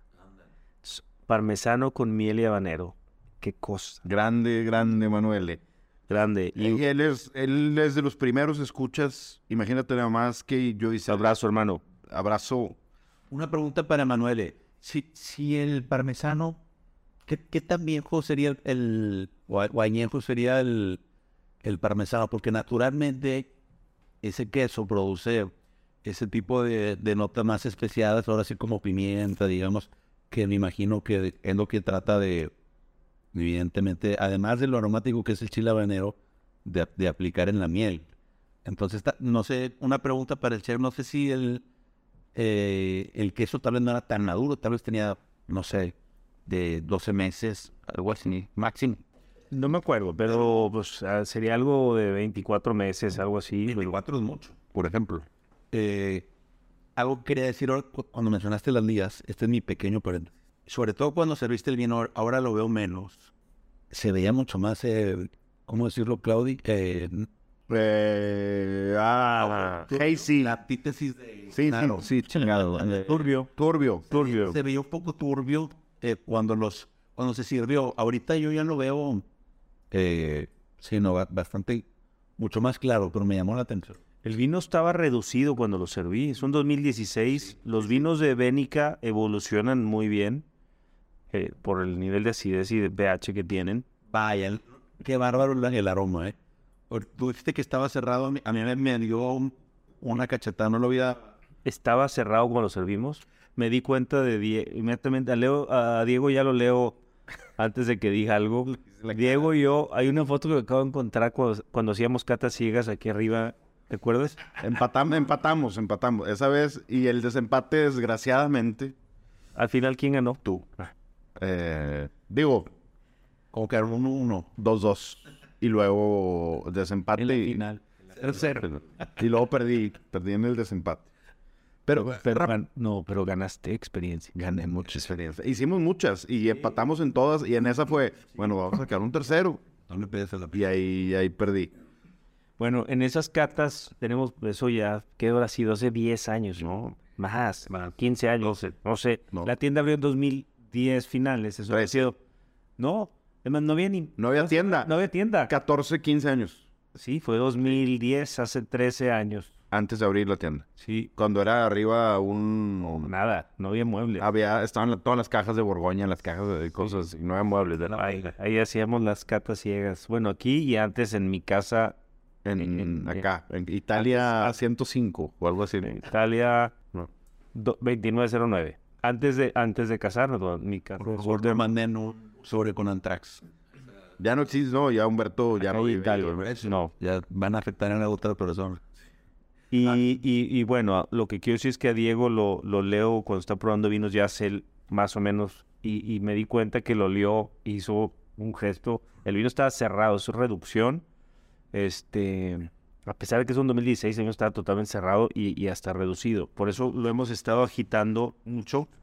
Y el vino cambió, se puso más brillante primero, y aromáticamente es otro vino de cuando lo serví. Se me- y sí, hice esa cara de medio, "Ay, cabrón, Sí. ¿qué, qué es esto? Eh, y luego ya ahorita poco a poco. Voy a hacer un paréntesis bien rápido. Yo voy a cerrar el mío, no te preocupes. Ya, yo sé, yo sé, yo sé. Eh, Porque aquí se trata de cerrar paréntesis, no como hace tres episodios. Ahí va el paréntesis. O sea, en el, en el menos tres. En el menos tres. Quisiera que en un futuro, no el siguiente episodio, pu- puede ser el tercero a lo mejor, que desde antes nosotros un lunes digamos, ¿saben qué? Vamos a catar en el, no sé, al- al- algo de Dices que lo catemos juntos con los... Exactamente, que, que digamos, eh, vamos a probar un Bouvré, eh, Domenueto, a lo mejor vamos a probar un ¿Algo de España? eh, una viña del Buit de Priorato. Qué buena idea. Y, así que la gente venga por su vino. que tengan interés de escuchar el podcast y, y probar junto con nosotros, sería muy bien. Y que se den la vuelta y se lleven con un descuentito su viña del Buit. Digo, me fui muy arriba, a lo mejor, pero si lo quieren, pues lo podemos hacer. Y, o un Bénica o lo, lo- el, el Petirroso, a lo mejor lo podemos catar, todos estos vinos de, de Valtelina. Pero bueno, ese es el paréntesis, cierro paréntesis. ahora sí. Vamos Bénica, y Bénica es una bodega de Gianni y Giorgio Bénica, son hermanos, segunda generación, o tercera, no, tercera generación, ya, y la cuarta está a punto de empezar, Gianpaolo que por cierto tengo que escribirle un correo porque me, nos atendieron muy bien.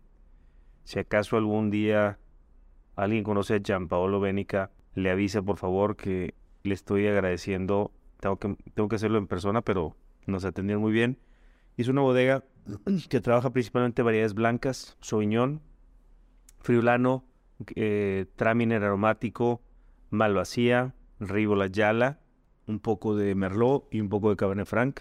También biodinámico, también baja intervención, mucha, mucha crianza en, en toneles, en barricas, pero crianzas no para aportar aromas, más bien crianzas para darle evolución a los vinos. Y este es un Sauvignon Blanc, la denominación de origen se llama Colio, es la parte más al sur, y este del Friuli, y esto es Ronco del Cheró. Ronco es cerro o loma, y el Cheró es un cerezo, y es el viñedo más antiguo que tienen de Sauvignon Blanc.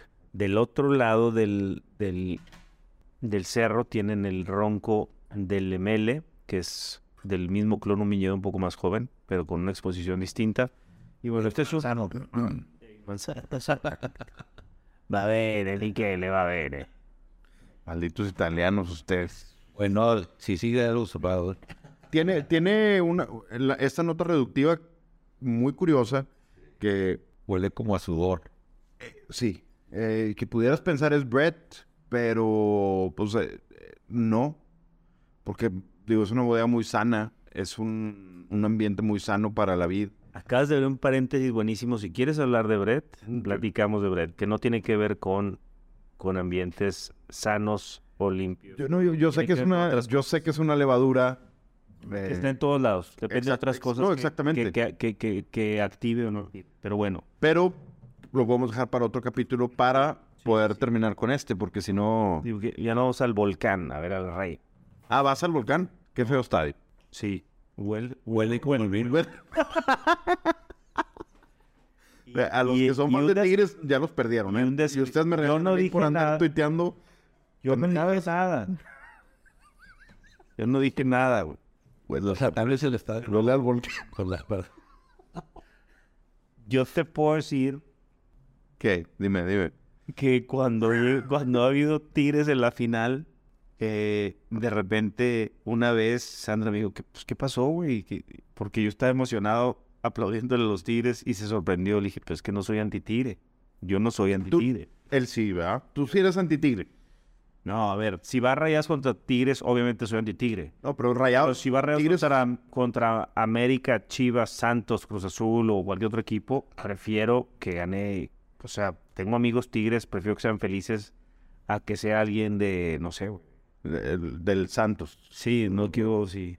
O sea, tú eres totalmente anti-tigre. ¿Tú por qué tigre? No, no. Tú... A ver, no, a ver. A mí, a mí Esta pregunta está bien interesante. o- otra cosa... Es una cosa muy distinta, digamos. ¿Tú qué prefieres? ¿Que Tigres descienda Siempre lo he dicho. o que Rayados quede campeón? Eh, si desciende para siempre. Sí. Sí, que descienda para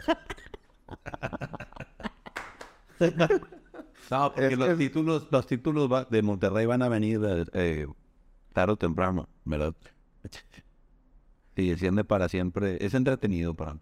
Yo no, yo sé, como el ese 9-6 fue. A ver, vamos a hablar en boca. ¿Qué prefieres? ¿Que Tigres descienda para siempre Sí. o que Rayados quede campeón una sola vez? Este, o sea, este año próximo. O sea, un título contra el, des- el descenso para siempre. No, un título no. man. Se acaban los clásicos. ¿eh? ¿Cómo? La, ¿Sabes que esta ciudad, la economía de esta ciudad depende grandemente del, de los clásicos? No, pues claro, eh, Carta Black. Yo no lo digo por la... No, y ignora la economía. Ignora, es tu odio o amor al equipo. Es un título de este año de Rayados o Título. que Tigres descienda para siempre. Ambas un título siempre. Para mí sería muy gracioso ver a Tigres jugando contra venados. Los colibríes, no sé, no sé cómo se llaman. Yo, yo sí tengo un, Alebrijes.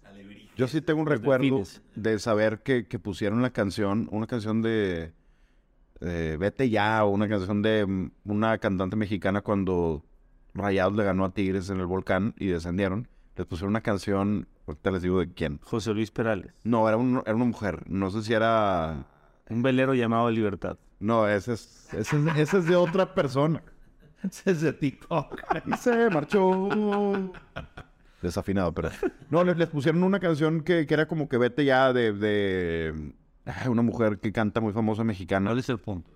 Ese, nada más quería saber su opinión en lo que. Tener en boca Ménica. Pero bueno, antes de- de lo que dijimos, eh, de- los mismos tigres van a darme la razón. Los baños en el volcán huelen muy mal, güey. Yo Pero, ido al estadio nuevo de Rayados. Necesito que Pero- me inviten. pero bueno, es un tema de, de instalaciones. Y es muy, es muy importante. No, mis amigos tigres, estoy completamente... mis amigos tigres quieren un nuevo estadio. Pues son de Cemex, güey.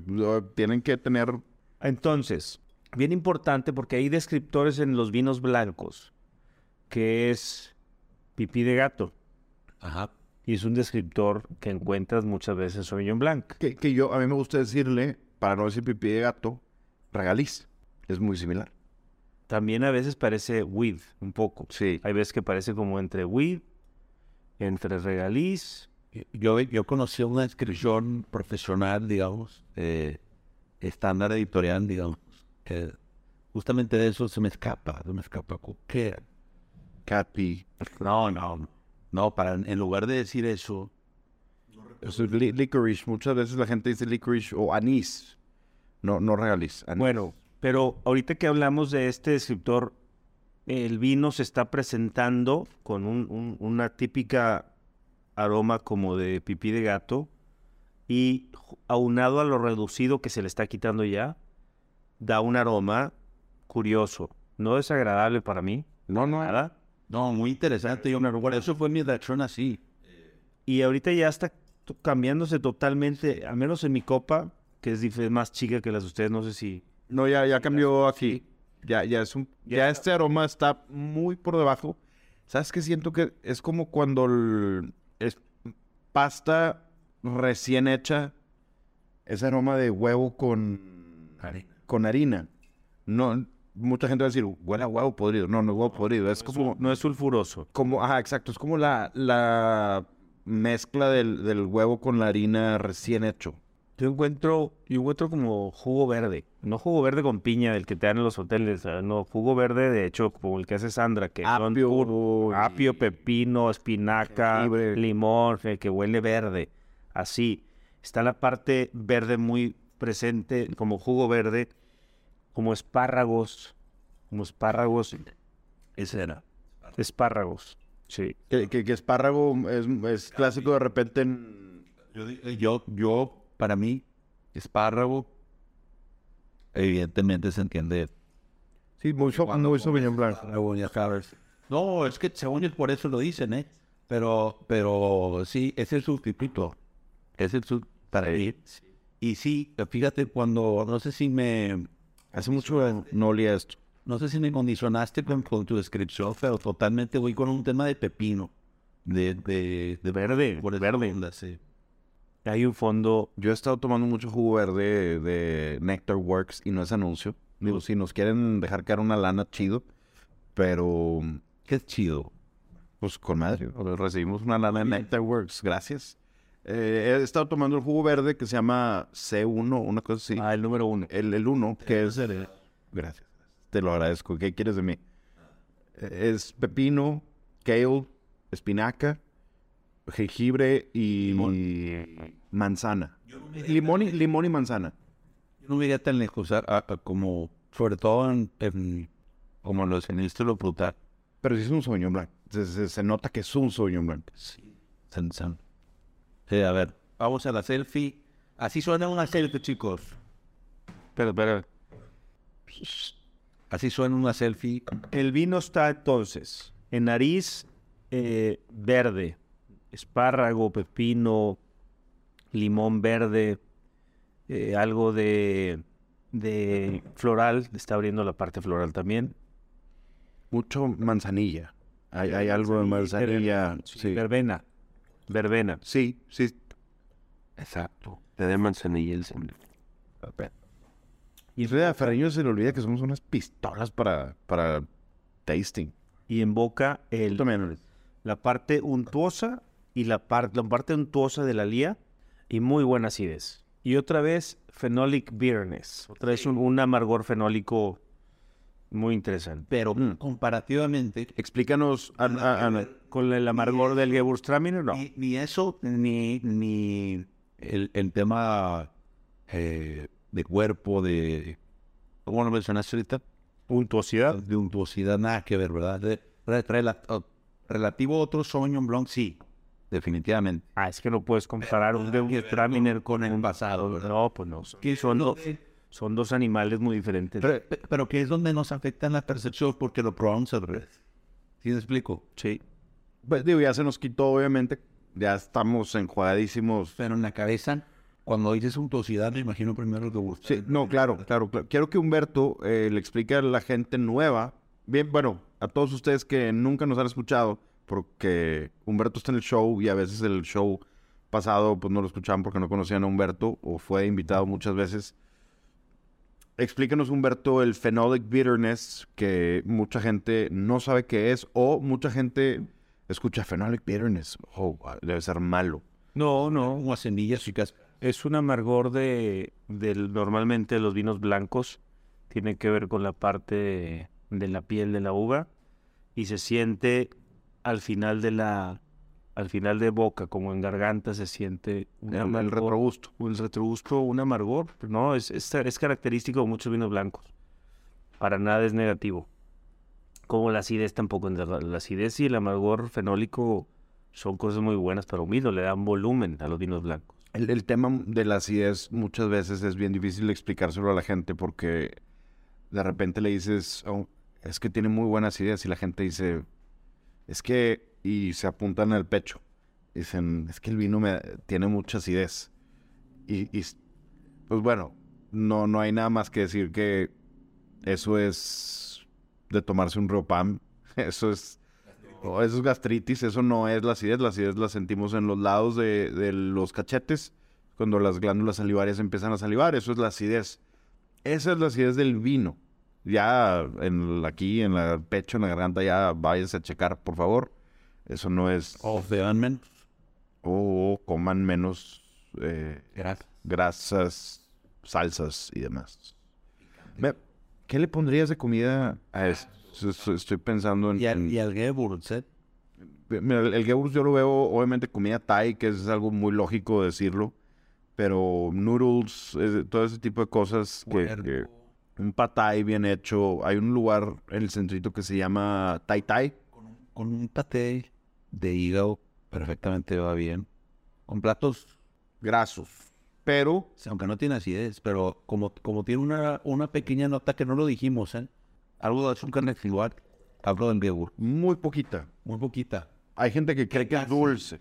Que si se van al Sacia y dicen, ah, es que el, el Josmayer eh, eh, tenía, dijeron que tenían un poquito de azúcar residual, es difícil encontrar en, en Alsacia, más en un Gran Cru, más cuando evidentemente no dice Late Harvest. Eh, pero sí, sí, sí, un poco lo redondea eso y, y, y le quita el amargor al Gewürz.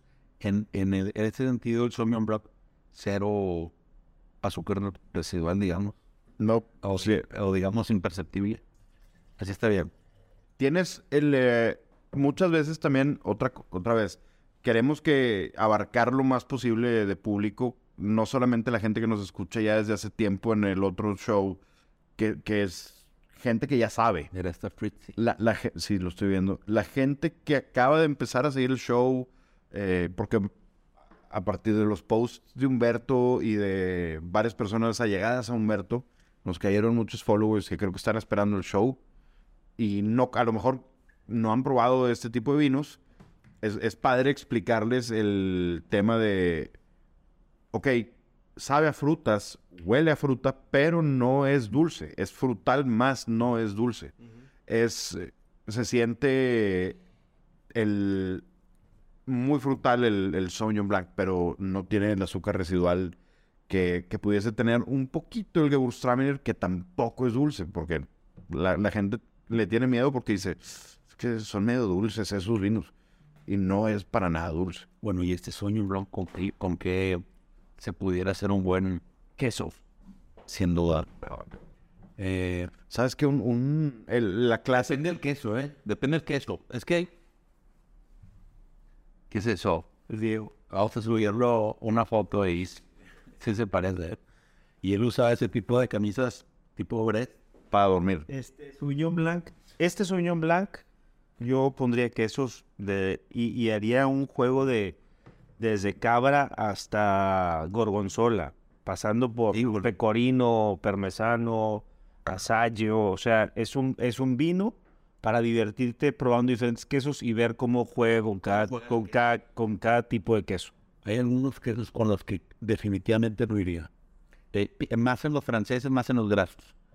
Eh, que haría conflicto. Y me ha tocado. Eh, fromagero finois, ese, e- e- ese tipo, los, los doble crema, ese, ese tipo de quesos que siguen siendo húmedos, que creo que harían un contraste que no, no iría para nada. Pero lo que dijiste ahorita, los pecorinos, Abriste una puerta que jamás vas a cerrar. el queso. El tema del queso. No, eh, hay que, hay que importar más queso. Y formaggio. ¡El formaggio! El gallo, el gallo. Eh, ah, ¿Sabes que A mí se me, se me ocurre un platillo medio sofisticado. Porque el, el- el producto es sofisticado, pero ya depende de la preparación. Un, es, este, el Sauvignon Blanc con un escolar. Eh, me- ¿Cuál es la característica del escolar? la grasa. La grasa. O Y- sea, y- un pescado con grasa que puede ser un, un cibás, puede ser un escolar. O hasta un, hasta un salmón. el, el robalo caramelo de Tanaka, por ejemplo. Pero tiene caramelo. Qué bueno. Y lo tenemos aquí eh, bien cerquita. Eh, Rico. Los, los están en la Ciudad de México y en Guadalajara, ya pueden probarlo. en Tanaca. Qué gran plato. Y es un mega plato. Pero un escolar, por ejemplo, me, me recuerda mucho el, el, Siempre con el de Quintonil. El, sí. Entre Más de 100 gramos creo que es de- después cuando ya empiezas a batallar por el estómago. Es, es algo, no, no. Es algo que no. No. No, que Ya te pasó. No, me sucedió en Coahuila, en Piedras Negras. No, no. yo, Que seas allá. yo creo que no era el robo, no era el escolar. No era escolar, era, tenía un... El escolar lo consumí aquí un día antes. Y, y, y la experiencia la viví en, en Piedras Negras. Po- pobres piedras negras. Sí, dejaste ahí algo... No, no, fue algo... Hay, hay una preparación que no recuerdo que, que hacían en Hay Quintonil. que tener cuidado. Les hiciste el daño a piedras negras. Oye, no, pero es un, es un gran, es un gran pez. ¿eh? Claro. Eh, sí, evidentemente tiene algo malo. No, no es malo. Todo en exceso es malo. No, pero el exceso de eso es, es, es nada, ¿no? No queda satisfecho. Sí, son 100 gramos eh, de... Y, y te- Y eso dice que son 100 gramos. 100 gramos. ¿Sí? Me lo dijo Jorge Vallejo eh, cuando me presentó el escolar en Quintonil. Saludo a Jorge Vallejo. Saludo al chef. Gran Felicidades felicidad. por siempre estar en los tops de los tops. Un saludo gran, gran, no, en el Jorge Vallejo de Quintonil. ah, no, es que gran restaurante. Acabo de ir, fuimos en enero finales, André y yo, y increíble experiencia, ¿eh? Yo fui a Y los maridajes que nos, o sea, hicimos, hicimos, Mediados. el menú. hicimos el menú con, con maridajes espectacular. Muy, muy bien, una, una buena experiencia. Tienen dos recomendaciones de baja. ¿Perdón? ¿Cómo? Llevan dos recomendaciones. Hay que ir a comer a, Baja California. No, eh, eh, No, Quintonil. Ciudad de México. No, en Baja, yo creo que con la comida de, de Bruma del Wine Garden, que está al lado, ¿cómo se llama? Fauna. Jala, en Torel de, de, de Alfredito. Yo iba a decir... Villatuercas. Villata. Olvídate con dos de estos. da- No, hombre, increíble. Creo que la gente no, no capta todas su- sus experiencias previas. Pero lo- no, los arroces melosos, la zanahoria, el Fíjate, pato que hace. No tienes idea. Con, con pato, fíjate, el pato no, en- tiene un alto contenido de grasa. Eh, yo, iba a con- yo iba a comentar ensalada niçoise, que es, la, es típic- la típica francesa, pero con atún. El atún sabemos que es un pescado magro. Eh, pues bueno, en, en su aplicación a esa ensalada. No, Sí, no, no te sirven el, el o toro y no- nada de eso, ¿verdad? Ahí le decir ventresca. Fresca. Eh, no, no, no, no la sirven con Hay que empezar a, a decir malas palabras en euskera. Eres, joder, eres Oscar- No, bueno, er- eres de... no, lo quiero comentar, pero la ensalada, eh, lo que obviamente agrega una, un, un aderezo que complementa esa grasa al platillo y que ayuda al vino. Esta no... ¿Por qué te pones eso en la cara? No, no, la gente no ve. No, ya sé, nada más para ustedes. Vamos a tomar una foto, lo subimos a YouTube también. Pero, pero, ¿verdad? Ah, sí, sí, sí. Eso se puede hacer un crop, un vertema. Eh, de esto nos estamos riendo. Tomo una foto y la, la vamos a subir. Yo creo que al Instagram. Y este va a ser su contexto. Me, me faltan 200 lagartijas al día, ¿verdad? Para terminar así y varios tatuajes. Yo, yo diría, "Ah, te faltan seis meses en prisión. Eh, con eso basta. Sí, he dormido en Politrán San Pedro, pero no... No, no, no. Ese es como el, el, el Hyatt de, Sí, güey. de- en la prisión más linda de Suecia. Oye, inque- in- los vinos, la verdad, sorprendentes para hacer el primer episodio. Este show que queremos que, que la gente compre, pruebe, disfrute junto con nosotros y disfrute como, como nosotros disfrutamos hacer el show, más que nada. Eh, las pláticas. un comentario en torno a eso que quería hacer, que se habló de ello en uno de los episodios eh, perdidos The Lost Tapes. de Lost Tapes, The- The Wine Connection Pop, es que eh, creo que hay que hay que perderle el miedo a probar cosas nuevas. Eh, yo conté mi experiencia de- en, en torno al vino. Rara vez, ahora porque Humberto me lo sirvió dos veces, pero rara vez he probado yo dos botellas, dos veces la misma botella, vaya. Eh, la misma, ah, la para, en, en mí, tú lo sabes, es, es una cuestión especial eso. Terquedad. Pero, pero está bien, porque puedes probarla. No, porque quiero conocer cosas nuevas. que- que mi percepción del vino es, es, más un tema como de... Vaya, no quiero que suene muy arrogante decir de, de arte, pero de, de ver la expresión de, de que salió en esa añada. Es algo único. Cada botella es única y, y esa es la parte interesante. Y además aceptando mi profundísimo desconocimiento de toda la cultura vinícola, enológica y vaya, a- hasta de, de comida, de hospitalidad que hay, que tengo. Y, pero mi deseo insistente de tratar de conocer lo más que se puede. ¿Crees que el vino, con lo que estás diciendo, sea un, una forma de arte impresionista? No, ¿Por qué no? Pues estás diciendo que cambia creo cada segundo, cada minuto. el impresionismo Es captar el momento. es captar el momento.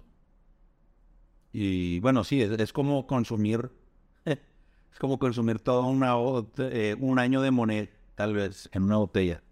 Que, que Monet, por ejemplo, Monet le dedicó un año a dibujar eh, lagos de Venecia, Gauguin, los famosos, eh, no sé cómo se llaman, pues, la- la- las casuchas esas hechas con paja No, no, tam- en los campos. tampoco soy letrado tanto en el, en el arte, pero pues conozco varios impresionistas. Gauguin es de los mejores para mí. Y Van Gogh sin duda, obviamente. Eh, pero decir Van Gogh es como decir Louis Latour. que no hace las cosas mal, pues, es grande. No, Sí, Gauguin... eh, que fue maestro de Van Gogh. Si me estoy equivocando, díganme. No, no, no, no. no. La biografía de Van Gogh viene, pintaron juntos mucho tiempo eh, y ahí Gauguin lo, lo mentoreó varios rato a Van Gogh cuando era muy necio. Bueno, Como Klimt. Falcon Man me... Klimt, Klimt es grande, es, es un gran pintor, era y de la, de la época de de. Van Gogh. Klimt le gusta mucho a un amigo nuestro ahí con, eh, que nunca escuché el show, pero... Fernando. nah. Bueno, eh, y lo- algo quería agregar. dos cosas. Eh, se abrió, si lo pueden, si lo pueden, eh, eh, sobre todo de la botella, que es cuando digo volvió a servir, yo, se abrió la fruta. Perdón por servirme tantito más. Yo tengo- he tenido una semana muy...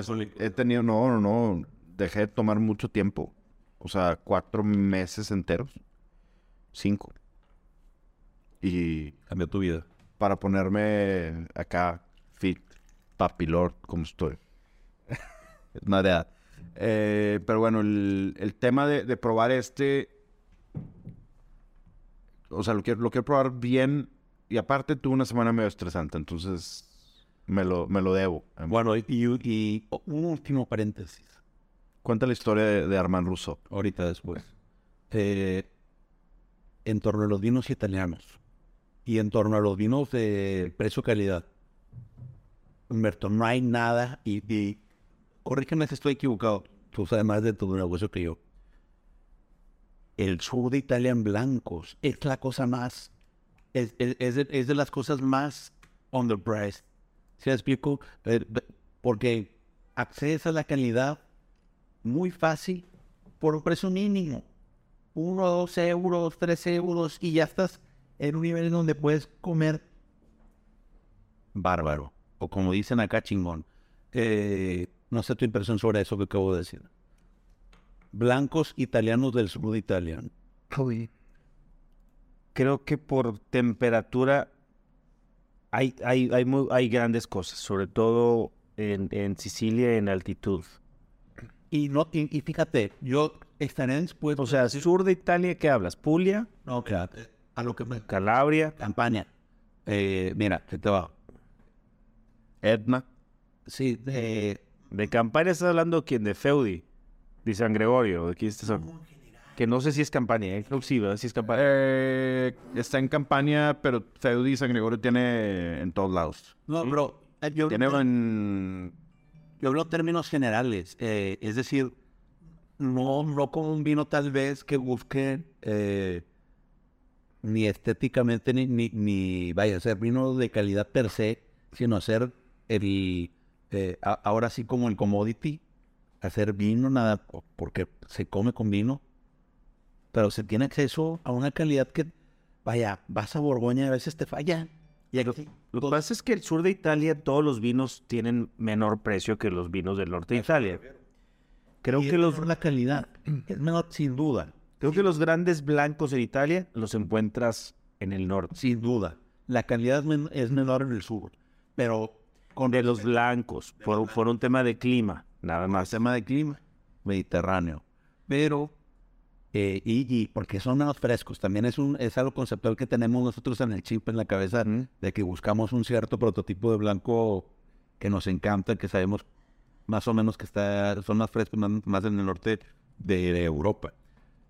Pero no, yo, yo me refiero a un vino accesible, hiper barato, y, y que, y que con ese comes y con ese ce- eh, tienes una cena romántica y no pasa nada. Y te gastaste dos euros, tres euros estando en Europa. Yo creo que en Europa pasa fuera de las denominaciones de origen eh, famosas y demandadas, te pasa igual en España y te pasa igual en Francia. Es decir, si tú te sales de Borgoña, Champán, eh, Loire, Ródano, si te No, de... yo creo que en el lugar sí. En el, Pero dos, dos euros, dos euros por, no sé, yo creo que... Yo creo que- Garrafa.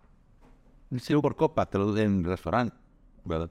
Creo que incluso en España te sales de, de las, de las denominaciones famosas y, y encuentras, o sea, en Europa hay gran En España es precio, calidad, que debe ser el sí. gran precio, calidad en todos lados de vino. ¿En cuánto crees que te topes una copa, por ejemplo, estando en Madrid, de cigales?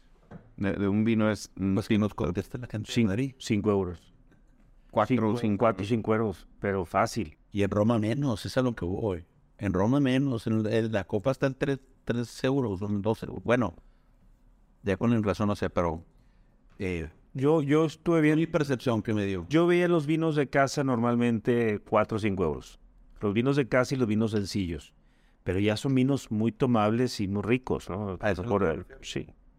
Es bien diferente Italia que crece vino en cualquier patio a España. O sea, Italia, En España cualquier vecino puede crecer. No, no, no. Te- cualquier... Todo, toda la bota tiene regiones. En, en España no.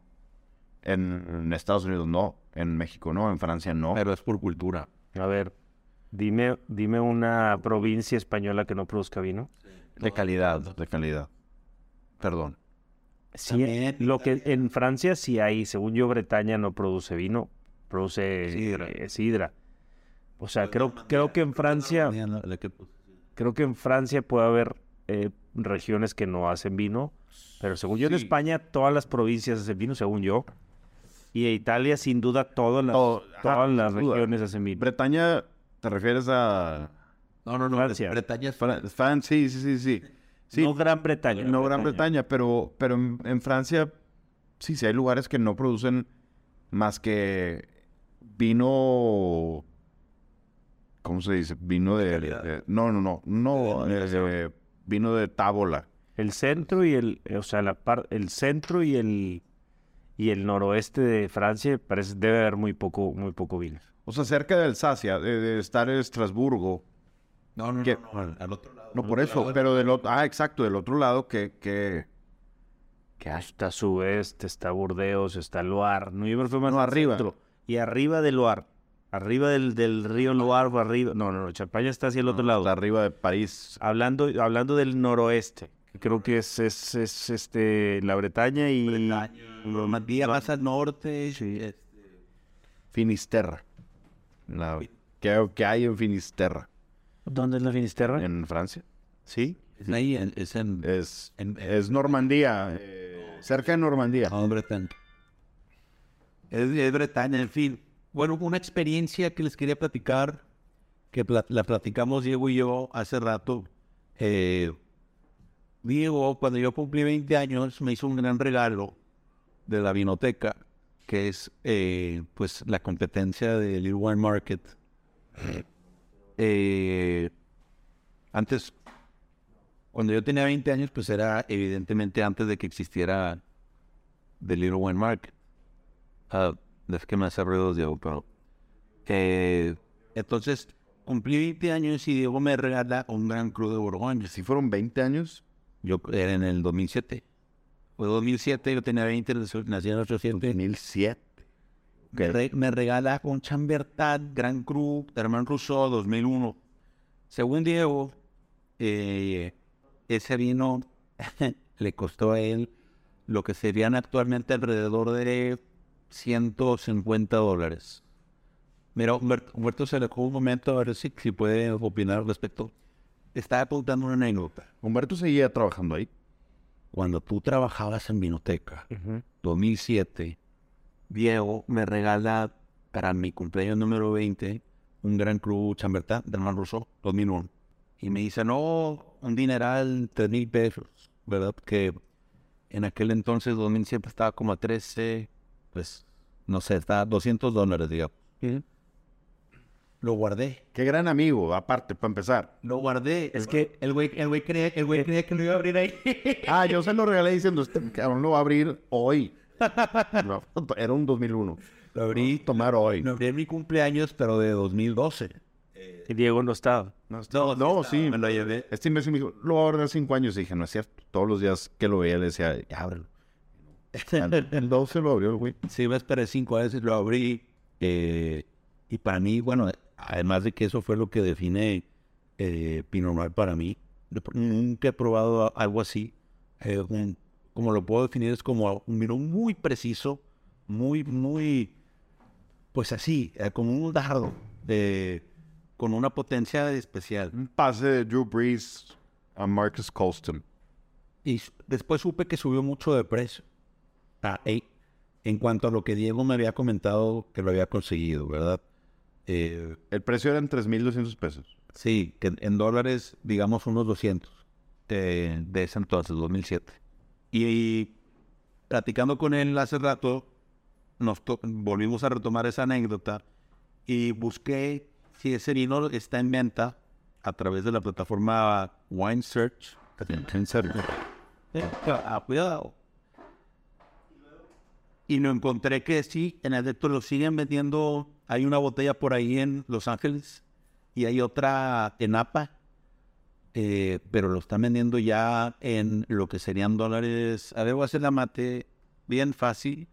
Eh, 8.700 dólares.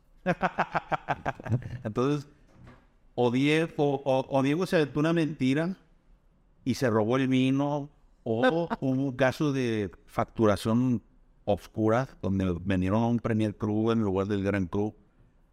Eh, o el vino hizo un 100X en, en, 100, en 10 años, en 15 años. ¿O por qué no crees que fue- soy tan gran amigo que te compré un chamber tan gran cru y me No, valió tú- madre no, porque tú vender, me- de en No. 20 mil pesos? Porque yo conociéndote no me hubieras dicho que costaba 20 mil pesos en ese momento. Probablemente te lo hubiera echado en cara. Pero a ver, no es, es eh, todos sabemos que el precio del vino se ha ido a las nubes. ¿100X? Sí, claro. No, sí. Pero, pero Rousseau en ese Entonces entonces... estaban 3 mil pesos. Sí. Sí, estaban 3 mil pesos. Sí. Romané Conti estaba en 15 mil pesos ¿Cuándo? en el DRC. en el 2000. En el 2000. Ok. Y el Romané ah, Conti. Pero están 150 mil. ¿O cuánto? No más. No, 200 y pelos. 500.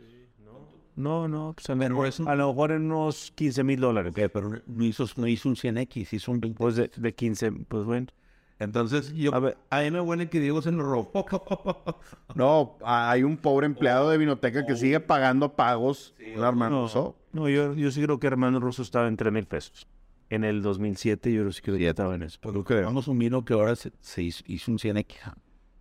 Este, Pero es que el mercado hizo que el vino tuviera el, 100, el, el 100X. sin duda. El, o sea, el vino sigue siendo... pero Hay, una- hay un artículo que leí hace muchos años de, de, en, en, en Spectator sobre la madre. Quería que había sido yo. No, fue es que quiso, Se quiso el- ayer tuvimos un apagón aquí en San Pedro. Hubo una falla en la planta, en la, en la subestación de aquí de... Arboleda. No, no, no, no, no. Fue primero tan piquito ayer. No, no, no. Yo estaba en Arboleda cuando se fue la luz. Estaba en Pangea con Guillermo en una junta y se fue la luz. Pero fue en todo, o sea, en todo San Pedro. Pero la subestación que tronó está en Arboleda. Bueno, así lo reportó, lo reportó al norte. El diario de más pastillón, todo. No hay, no hay subestación en Arboleda. Eso pensé yo, hasta que lo leí en el tweet del norte. Pues bueno, el norte, ¿quién? La subestación está allá por Valle Oriente, la que se tronó. Ahí viene en el- la noticia de, de norte. Debe ser la Eh, hay un artículo, había en, en- en el formato de la revista, porque tengo rato de no leerla, una sección que se llama Grapevine, y eran noticias cortitas sobre diferentes cosas. Y hay un reportaje que hacen donde entrevistan a, a Christian Moex, dueño de Petrus y de otras bodegas en, Burdeos, donde hablan del precio. Y te estoy hablando, probablemente de esas revistas de 2000 mediados, 2004, 2005. Y él decía, yo no entiendo, cuando el Petrus en aquel entonces a lo mejor ya estaba en 20 mil pesos, ya estaba en, de aquel entonces en este 20 mil, estaba como a también 13 pesos. Son ciento... 20 m- No, pues 20 mil pesos. Estaba en Petrus. sí, 700 dólares, a lo mejor, no sé. 500, 600, ¿Y ahorita cuánto está? Sweet Style. 100. Un, un año. Cuatro, cuatro, cuatro, cuatro mil dólares. Pero en aquel entonces que estaba a lo mejor en 700 dólares una botella o 800, no me acuerdo. Pero ahí son 4X. No importa las X, es que es el, es que, ah, lo que, que me impresionó. Yo creo que me vendieron un Premier Cru. O a Diego le vendieron un Premier Cru. lo, y, y decía Christian Moex que él no, él no entendía, él vendía a los, a los negociantes, les vendía en 50 eu- euros la botella. O sea, Petrus le vendía sus botellas a los negociantes que llegaban a comprarle dos años antes de que saliera el vino, ya estaban pagando los los Premier, y él lo vendía en 50 dólares. Y él no entendía cómo llegaba a 700. Pues es un tema de, de oferta y demanda. O sea, había 10.000 botellas de Petrus y había, Cada vez hay más gente que quiere. y había 100.000 o un millón de compradores. Y, y algunas y algunas bodegas aumentaron más. O sea, esto no, no aplica parejo, ¿eh? O sea, el, el 100X50, lo- eso no aplica parejo. Hay algunas bodegas que se ponen más calientes. por alguna razón. Él, eh, porque Como aparentemente Armand Rousseau. Armand Russo es una de las que se puso muy... Por ejemplo, Romané Conti es un caso de marketing excepcional. Claro que tiene grandes viñedos y es de las grandes bodegas en el mundo, Y muy poca oferta. pero, pero ¿por qué los vinos de Le, Leroy, Le Roa, que son vecinos. que son vecinos y que la Luis, que fue socia también en, en Romané Conti, ¿por qué los vinos no costaron tanto? Los de Easy también, o sea, Y George Vogue, que está cerca, también no elevó al... al- O sea, o Croparentú, o, o sea, ¿por qué Romané Conti se fue tan alto? Si es Borgoña, es la misma, es la misma tierra, es la mi- todo. ¿Por qué? Tiene ¿Por qué? monopolios. No, nada más eso. No solamente eso. No hablo de Romané Conti, hablo de Romané Conti, la Tache, SSO, Gran HSO. ¿Por qué un gran, por qué el gran SSO de Romané Conti, de Domaine del Romané Conti, cuesta si- seis veces más que un, que un este, eh, gran SSO de otro productor? Porque, a ver, a, a ver, Aubert de Villen, dueño de Romané Conti, se fue a Estados Unidos e hizo una campaña súper interesante y súper inteligente con el mercado de Nueva York sobre su bodega y entonces el mercado que podía comprar y pagar estos vinos súper exclusivos y de poca producción, pues conocían Domaine de la Romane Conti. Y entonces Domaine de la Roma- Romane Conti fue el que había muchos compradores para pocas botellas. Pero en Borgoña, o sea, en Borgoña estás probando el viñedo. En Borgoña hay muy poco el tema del enólogo. Ahí, si del mismo viñedo, yo tengo Premier Cru cuando Bon Romané y el de lado también tiene Premier Cru Bon Romané, pues ahí lo que vale es la uva. Cuando mucho, cuando mucho de la producción se ha caracterizado por volcarse hacia eso, el, la, la, la skill del, del viticultor eh, a través de técnicas como eh, se va a fenomenal, ¿cómo se llama? ¿Futuros? Ah, No sé qué está... Perdón, me, me, me perdí en... Eso, pero, pero, pero no de la producción. No, creo que, creo que la parte del enólogo se da más en otras regiones del mundo. No, quizá la que menos se da es en, Borgoña. En Borgoña manda el viñedo, manda la viña, manda la viticultura, manda la calidad del, viñedo y de las, uvas. Este, pero bueno, lo que te- el, ejemplo de las, del, del- el factor X de cada bodega o de cada vino tiene que ver con la oferta. Y si más gente quiere el gran HSO de Domaine de la Conti en vez del gran HSO de Monja Muñeret, pues va a valer más el de, el de Conti. Simplemente es por oferta y demanda. Yo no sé qué... qué... Y Armand Rousseau, creo que, creo que el tema de Armand Rousseau fue también mucho en Estados Unidos, que se hizo Armand Rousseau, eh, que hace vinos de mucha concentración, de, de, de mucha... O sea, vinos muy intensos, con, con una estructura tánica muy importante, con una estructura frutal importante, pues es un estilo de Borgoña que es más apetecible a más paladares. Digamos que eh, sí, a mí me cambió la vida. e- es más parecido a Domaine du Jacques que a, a un Leroy o que a un eh, Domaine de la. Tienen nombres, uno más potente y otro lo- es más- Eh, du Jacques Son más, son complejos, más vegetales, más, más huelen a más cosas, más eh, la parte de la tierra, la parte vegetal, la parte frutal. Son más elegantes y a lo mejor requieren más tiempo en la botella para evolucionar. Los vinos de, de eh, Rousseau, en mi experiencia, son menos están más listos para tomarse, en el sentido que tienen pues, más, fruta, más estructura, más concentración.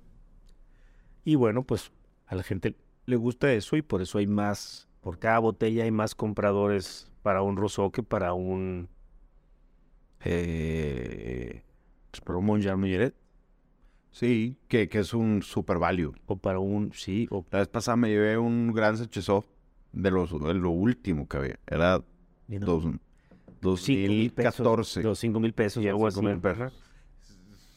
Cinco y cacho, seis con descuento. ah, Y Entonces, bueno, pues en Borgoña pega mucho, en champán también, en champán pega muchísimo eso. O sea, Dime, o sea, dime el, el ejemplo este del Special Club, de las 33 familias de productores este, que, hacen, que hacen vino bajo el- la etiqueta Special Club, todos con su etiqueta del apellido nada más, cuestan, encuentras cualquier Special Club más barato que Don Periñón. Y ¿Cuánto debería tener más prestigio un Special Club que un Don Periñón, que es... Que con, a mí me encanta Don Periñón, eh, es una gran champán, por el- o sea, es una champán que te saca de, de cualquier apuro, porque lo encuentras en cualquier parte del mundo. Este, siempre hay Don Periñón, o sea, hay que tomar un buen champán, siempre va a estar Don Periñón. No digo lo mismo de Moet, para nada. Yo, yo- yo- para mí sería arruinar. sí, pues sí, Ruinard es un gran salvador. Mega Value. Pero si ya vas a comprar algo mejorcito, pues, pues ahí está Don Periñón. Este, creo que es un gran champán.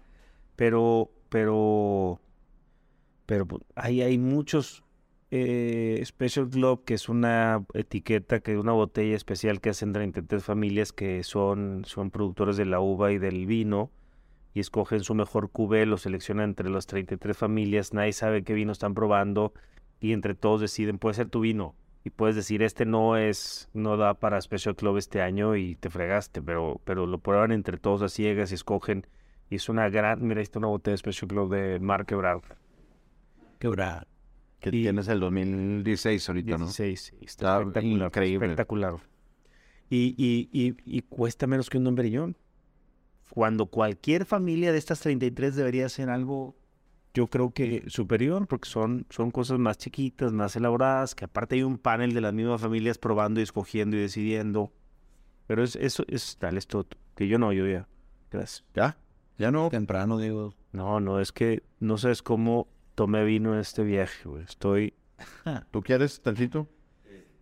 Gewürztraminer. Entonces, pues el precio del vino es, es un tema de, de, de, de mercado. Es una buena anécdota. Yo creo que Diego se lo robó. Pero, Y yo creo que soy un gran amigo, que pagué lo que debe ser.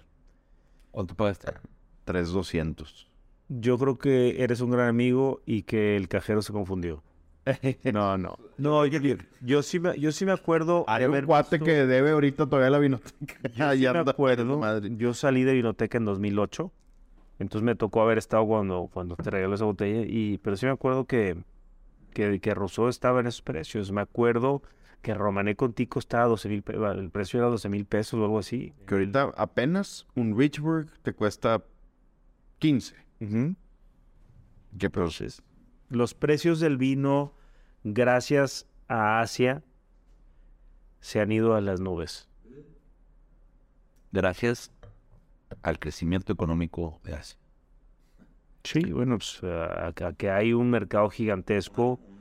El, el tema de los Rolex. No hay Rolex y los precios están en, en- solamente en reventa. ¿Y, por qué? Porque Rolex hace 800 mil relojes nada más al año. Y resulta que antes se repartía una gran parte entre Estados Unidos, Europa, México. De los 800 mil, México se queda a lo mejor con 100 mil relojes o no, no 80 mil. Y se lo repartían muy bien. Y había, tú podías ir a una tienda y los veías exhibidos y decías, quiero decir, me lo compro, me lo llevo. Y de repente entra hacia el juego y se compra y se, se consume 400 mil de los relojes cuando consumían 4 mil. Y entonces deja el mundo sin Rolex. Entonces ya el precio es, no hay Rolex, no, o, o como no hay Porsches, o como no hay Romané Conti. Digo, Ferreño trae su Rolex ahí, pero... Yo trato de esconderlo porque aquí no te puedes jugar la muñeca. Puro Patex y Libro. Entonces, entonces el, el mundo del lujo ha cambiado debido a estas economías nuevas super consumistas y que no les importa. ¿Por qué? Porque tienen el dinero. En Rusia y en China hay dinero. Además por ese tema, ¿eh? Que, que además de una apreciación por el vino eh, gustativa, digamos, eh, creo que es por un tema de inversión. Con, como lo dices, con real estate, con relojes y con arte. Cierto. Sí, exacto. Todo en el, el lujo cambió por China. Así, ese es mi, mi, mi, mi bottom, bottom line es que el mundo del lujo cambió por China. Antes, antes había menos compradores para todo. Y, y había creo que compradores más analíticos. Savvy. Ahorita no, ahorita compran y esto ¿Crees que haya sido eso? ¿Por qué? Yo te voy a decir por qué bajas tasas de interés. Mucho dinero y, y no lo puedes poner en gobierno porque no, no te paga el, el rendimiento. A ver, y luego están en, en, en, en este, en, en, en, Hong Kong, o en Shanghai, Sí, o en Macao, sí. y están los, los chinos en la mesa y quieren tomar un Romané Conti para que la gente sepa que tiene Romané Conti, pero le echan Coca-Cola porque no les gusta el sabor del vino. pero lo que les importa es demostrar que pueden comprar. Además, en la de Sour Grapes, creo que en esa sale, De Rudy Kurniwan. o en, ¿sí? ¿Fue en esa? No. Sí. No, Pero pero no, en Rot, no, Rotten no. ¿Cuál es la serie o la película donde habla, donde salen todos estos nuevos ricos chinos que compran vino carísimo? No, no es Sour No, no Grapes. es Sour Grapes. Sour Grapes es el counterfeit de Rudy Sí, Kurniwan. no, la otra, hay, hay otra. Ay, güey. No sé si puede ser la de Adrian Burgundy o hay otra. La voy a buscar y Adrian bueno, no. Burgundy no, no. Hay una película que creo que la vi está en Netflix no hace mucho, donde salen todos los Near Rich chinos comprando algo de Purple Red Obsession. Red Obsession, No, no sé. creo que es no esa. la he visto, creo no, que se la llama, voy a buscar. búsquenla. Creo que se llama Red Obsession. Y nos comentan si es esa y en qué minuto sale. No, no, no, durante toda la película salen chinos nuevos, uno, uno que hace juguetes para adultos y que se hizo rico y, y entonces compran. Y otra cosa, acuérdate que, que luego en la cosecha 2008 creo que fue, el 8 significa infinito y significa buena suerte para los chinos, entonces, la rata. bueno, entonces compraron todo el 2008 que había en ese entonces y se acabaron todo Burdeos. Y luego salió una botella, creo que era, es de la FIT, que puso un simbolito este, Las caras. Eh, las bueno, caras que parecen la luna. un simbolito de, del 9-9. infinito. Ese es el 9-9 de la FIT. Bueno, entonces ya, es que impagable, güey, todo porque los chinos ven que es buena suerte eso y a saludos a todos los amigos de la gran República hao. China. Eh, güey, nos van a cancelar el show en la primera, pendejo. No, No, no sabe ch- mandarino. ¿qué? Yo no dije nada. Yo dije saludos a los amigos de la República China. Es japonés, ¿verdad? Ni hao. Sí, tú, tú, tú fuiste más ofensivo con ellos. que- Y, Bueno, y bueno, entonces este se quedan en su casa. Yo que no, las redes sociales de Humberto Falcón son. Humberto Falcón o The Little Wine Market o Vino María Tinto Ah, porque si haces vino o María Tinto, sin Vinos, Vale- border o Vinos Valero o Sin Border Wines. Te vamos a cobrar. E- esa información, vamos a pegar la descripción, pero toda esa información se nos pasó comentarla porque este, en efecto, es como el episodio número 4. Sí, ya, ya habíamos dicho todo esto, pero es, es, es- Y la recuerden todos que tienen el descuento en todo Bénica y en todo Just, Jos Meyer. Eh, nada más enseñando que son Seguidores. seguidores del show. Lalo, no llores después del juego. no, no, no, no digas eso. Lalo es tigre y bueno, No, no, no, no man. Vamos a esperar. no, no, no, si pierde, Va, era, va al volcán. No, Lalo va al volcán. ganar, que sea muy feliz. Va a estar muy bueno, Lalo. Lalo ya se va al volcán. Saludos al gran Lalo. Gran Lalo. Hasta luego, chicos. Bueno, Miguel Ferriño, tus redes sociales son Miguel Ferriño en todos lados. nada más así. Muy bien.